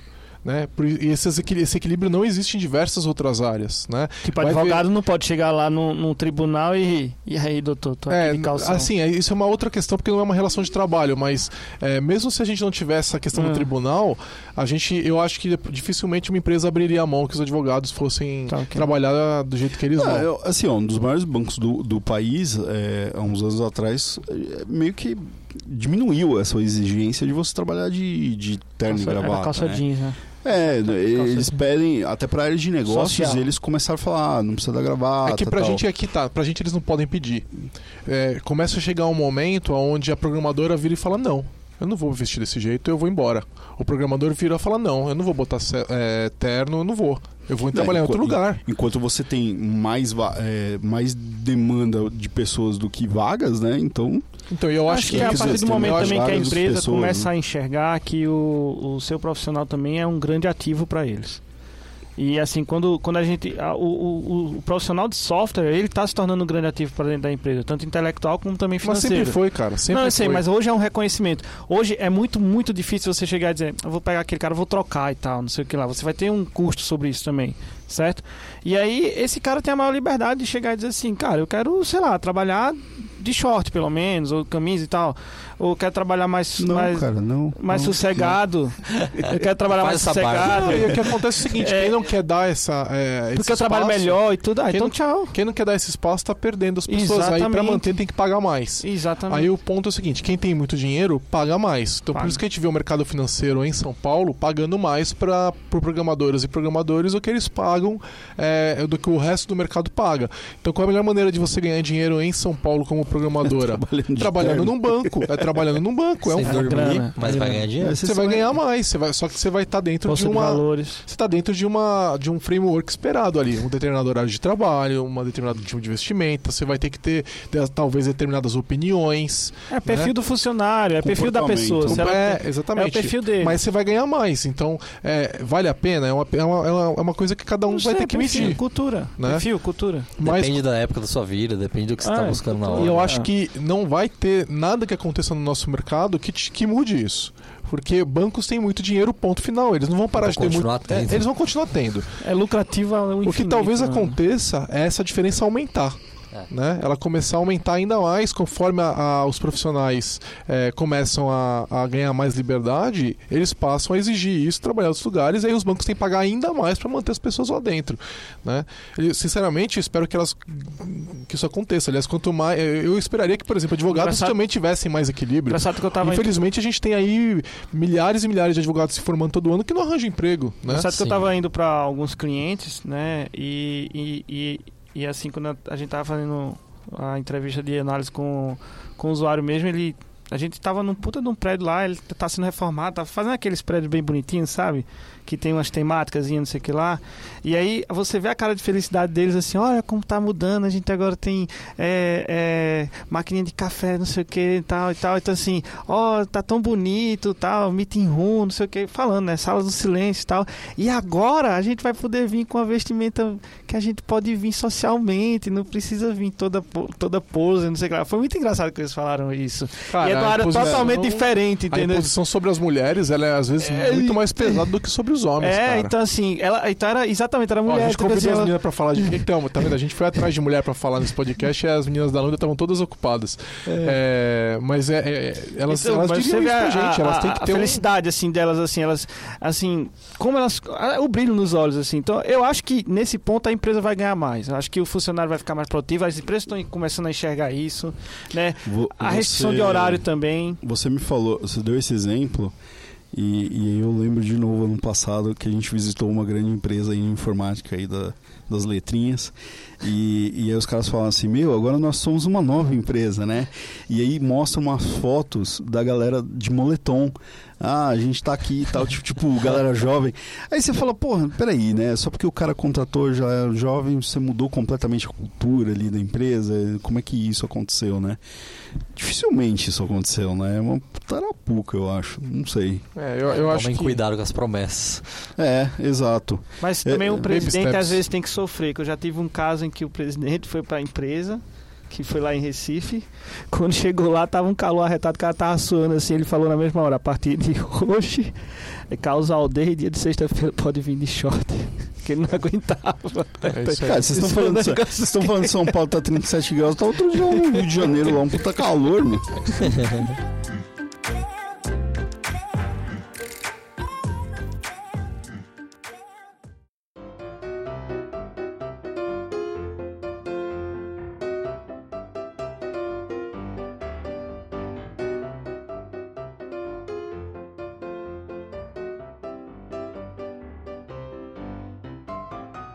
Legal. É, tem alguma outra coisa que vocês querem considerar que para 2017 vai ser um, um, uma, uma A gente entrou no, no miscelânea agora? Entramos no miscelânea, pode, podem falar livremente o que, que vocês acham que é um negócio. Acho que estudar que o muito. O pessoal que está ouvindo a gente precisa saber. Continue estudando muito, cara. Continue. Eu acho que uma das coisas é continue estudando muito, continue participando muito de comunidade. Comunidade, eu acho que foi uma das coisas que é, eu aprendi muito. Acho que comunidade é muito importante. É, cara, tendência de software, é, ver betas, alfas, não sei o que lá é legal, mas nem sempre pode ser utilizado em, em um projeto super cool, tá ligado? Então, assim, é, é, é, esse, é esse nível de cultura. Acho que estudar é o ponto. Eu Acho tenho que um que a gente estudar. não falou, que é open source. É, observem Ah, projetos open source porque é, eu acho que as empresas agora vão começar a olhar seu GitHub. Já olham, né? Mas vão Sim. começar a olhar mais ainda para o seu Já me GitHub perguntaram uma vez. e vão, vão. Então, assim, só que contribuem coisas que você possa realmente ter um impacto legal, né? Ficar, não é tipo querer ser bonzinho nas redes sociais para RH olhar. Até porque não é sustentável, né? Mas Não é. só forcar código. Não, não, tem que contribuir. Então eu acho assim, acha um projeto interessante, né? É, se você é, gosta de determinada linguagem ou quer aprender uma determinada linguagem, de repente é uma boa ideia se achar um projeto interessante. É e até projetos que, que também você identifica com a causa, com sua causa, né? Sim, Tem sim. muitos exemplos assim. Exatamente. Ah, ou eu simplesmente coloca aquele scriptzinho lá que você fez alguma coisa pra deployar, sei lá, coloca lá. Compartilhe. Eu né? achei legal também que aqui eu gostei do. Eu comecei a usar mais o GitHub, que quando é, alguém tinha dívidas, dívidas técnicas, dúvidas técnicas e tal, eu comecei a jogar isso no meu GitHub também. Então, no momento em que eu não estava na empresa e tudo mais, alguém chegava e falava assim: Ah, mas é, o Holder colocou um exemplo lá no GitHub, entendeu? Então, tipo, é bem legal isso também. E eu acho que a gente vai começar a ver talvez outros projetos que não são open source ficando open source ou empresas que a gente não estava Uhum. acostumado a ver fazendo coisas open source liberando o código de forma open source. Eu acho que é, eu acho que assim é, depois que a gente viu que a Microsoft abriu tudo, né, que é o que está acontecendo. É, eu fico muito, poder, muito feliz de poder dizer que o open source ganhou, né? Ele ganhou essa briga. Então, quando uma grande empresa continua mantendo uma parte do código dela fechada, né? Uma parte que é Mano, usada como uma caro. plataforma, como acontecia com o .NET, agora não é mais assim, ela está perdendo uma, uma parte grande do mercado. Mas eu não acho que o Google vai, vai fazer open source do código de, do search dele, né? Ah, o Google apoia open source pra caramba. É um fato, apoia. Mas não vai abrir esse fonte, porque esse é o fonte estratégico dele, assim Sim. como nenhum dos. Né, o GitHub também não abre o fonte do, Uhum. da- do estratégico dele. E o GitHub, ninguém pode falar que o GitHub não apoia open source. Né? É, a mesma coisa vai acontecer com a Microsoft, vai acontecer com todo mundo. Né? É, mas o, eu acho que o open source é, é, é uma, é, um, é, um, é um negócio inescapável em 2017. E é uma coisa que todo mundo tem, tem que estar olhando. Mas, É mais isso, né? coisa, Fechamos? que- Então tá bom. Eu- a gente se reúne daqui um ano pra saber Daqui se um ano a gente checa certo. aí o que a gente Daqui um falou. a gente vem. Ó, então comentem aí, galera aí. Xablau. É isso aí. Valeu. Falou. Valeu. Falou. tchau, tchau.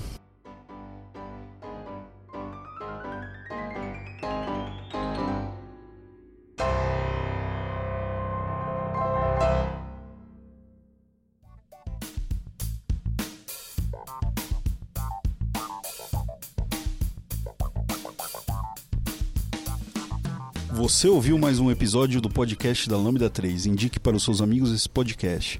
Temos também um feed só com assuntos diversos e outro que mistura assuntos diversos e tecnologia. Toda sexta-feira, sempre com o pessoal animado da Lambda 3. Se você tem um podcast e quer gravar num estúdio legal, nosso espaço está aberto para você. É um estúdio isolado acusticamente, com uma mesa de gravação e microfones profissionais para até cinco pessoas. Tudo de graça. A ideia é estimular o podcast no Brasil. Pode ser sobre qualquer assunto. Fale com a gente pelo e-mail podcast@lambda3.com.br.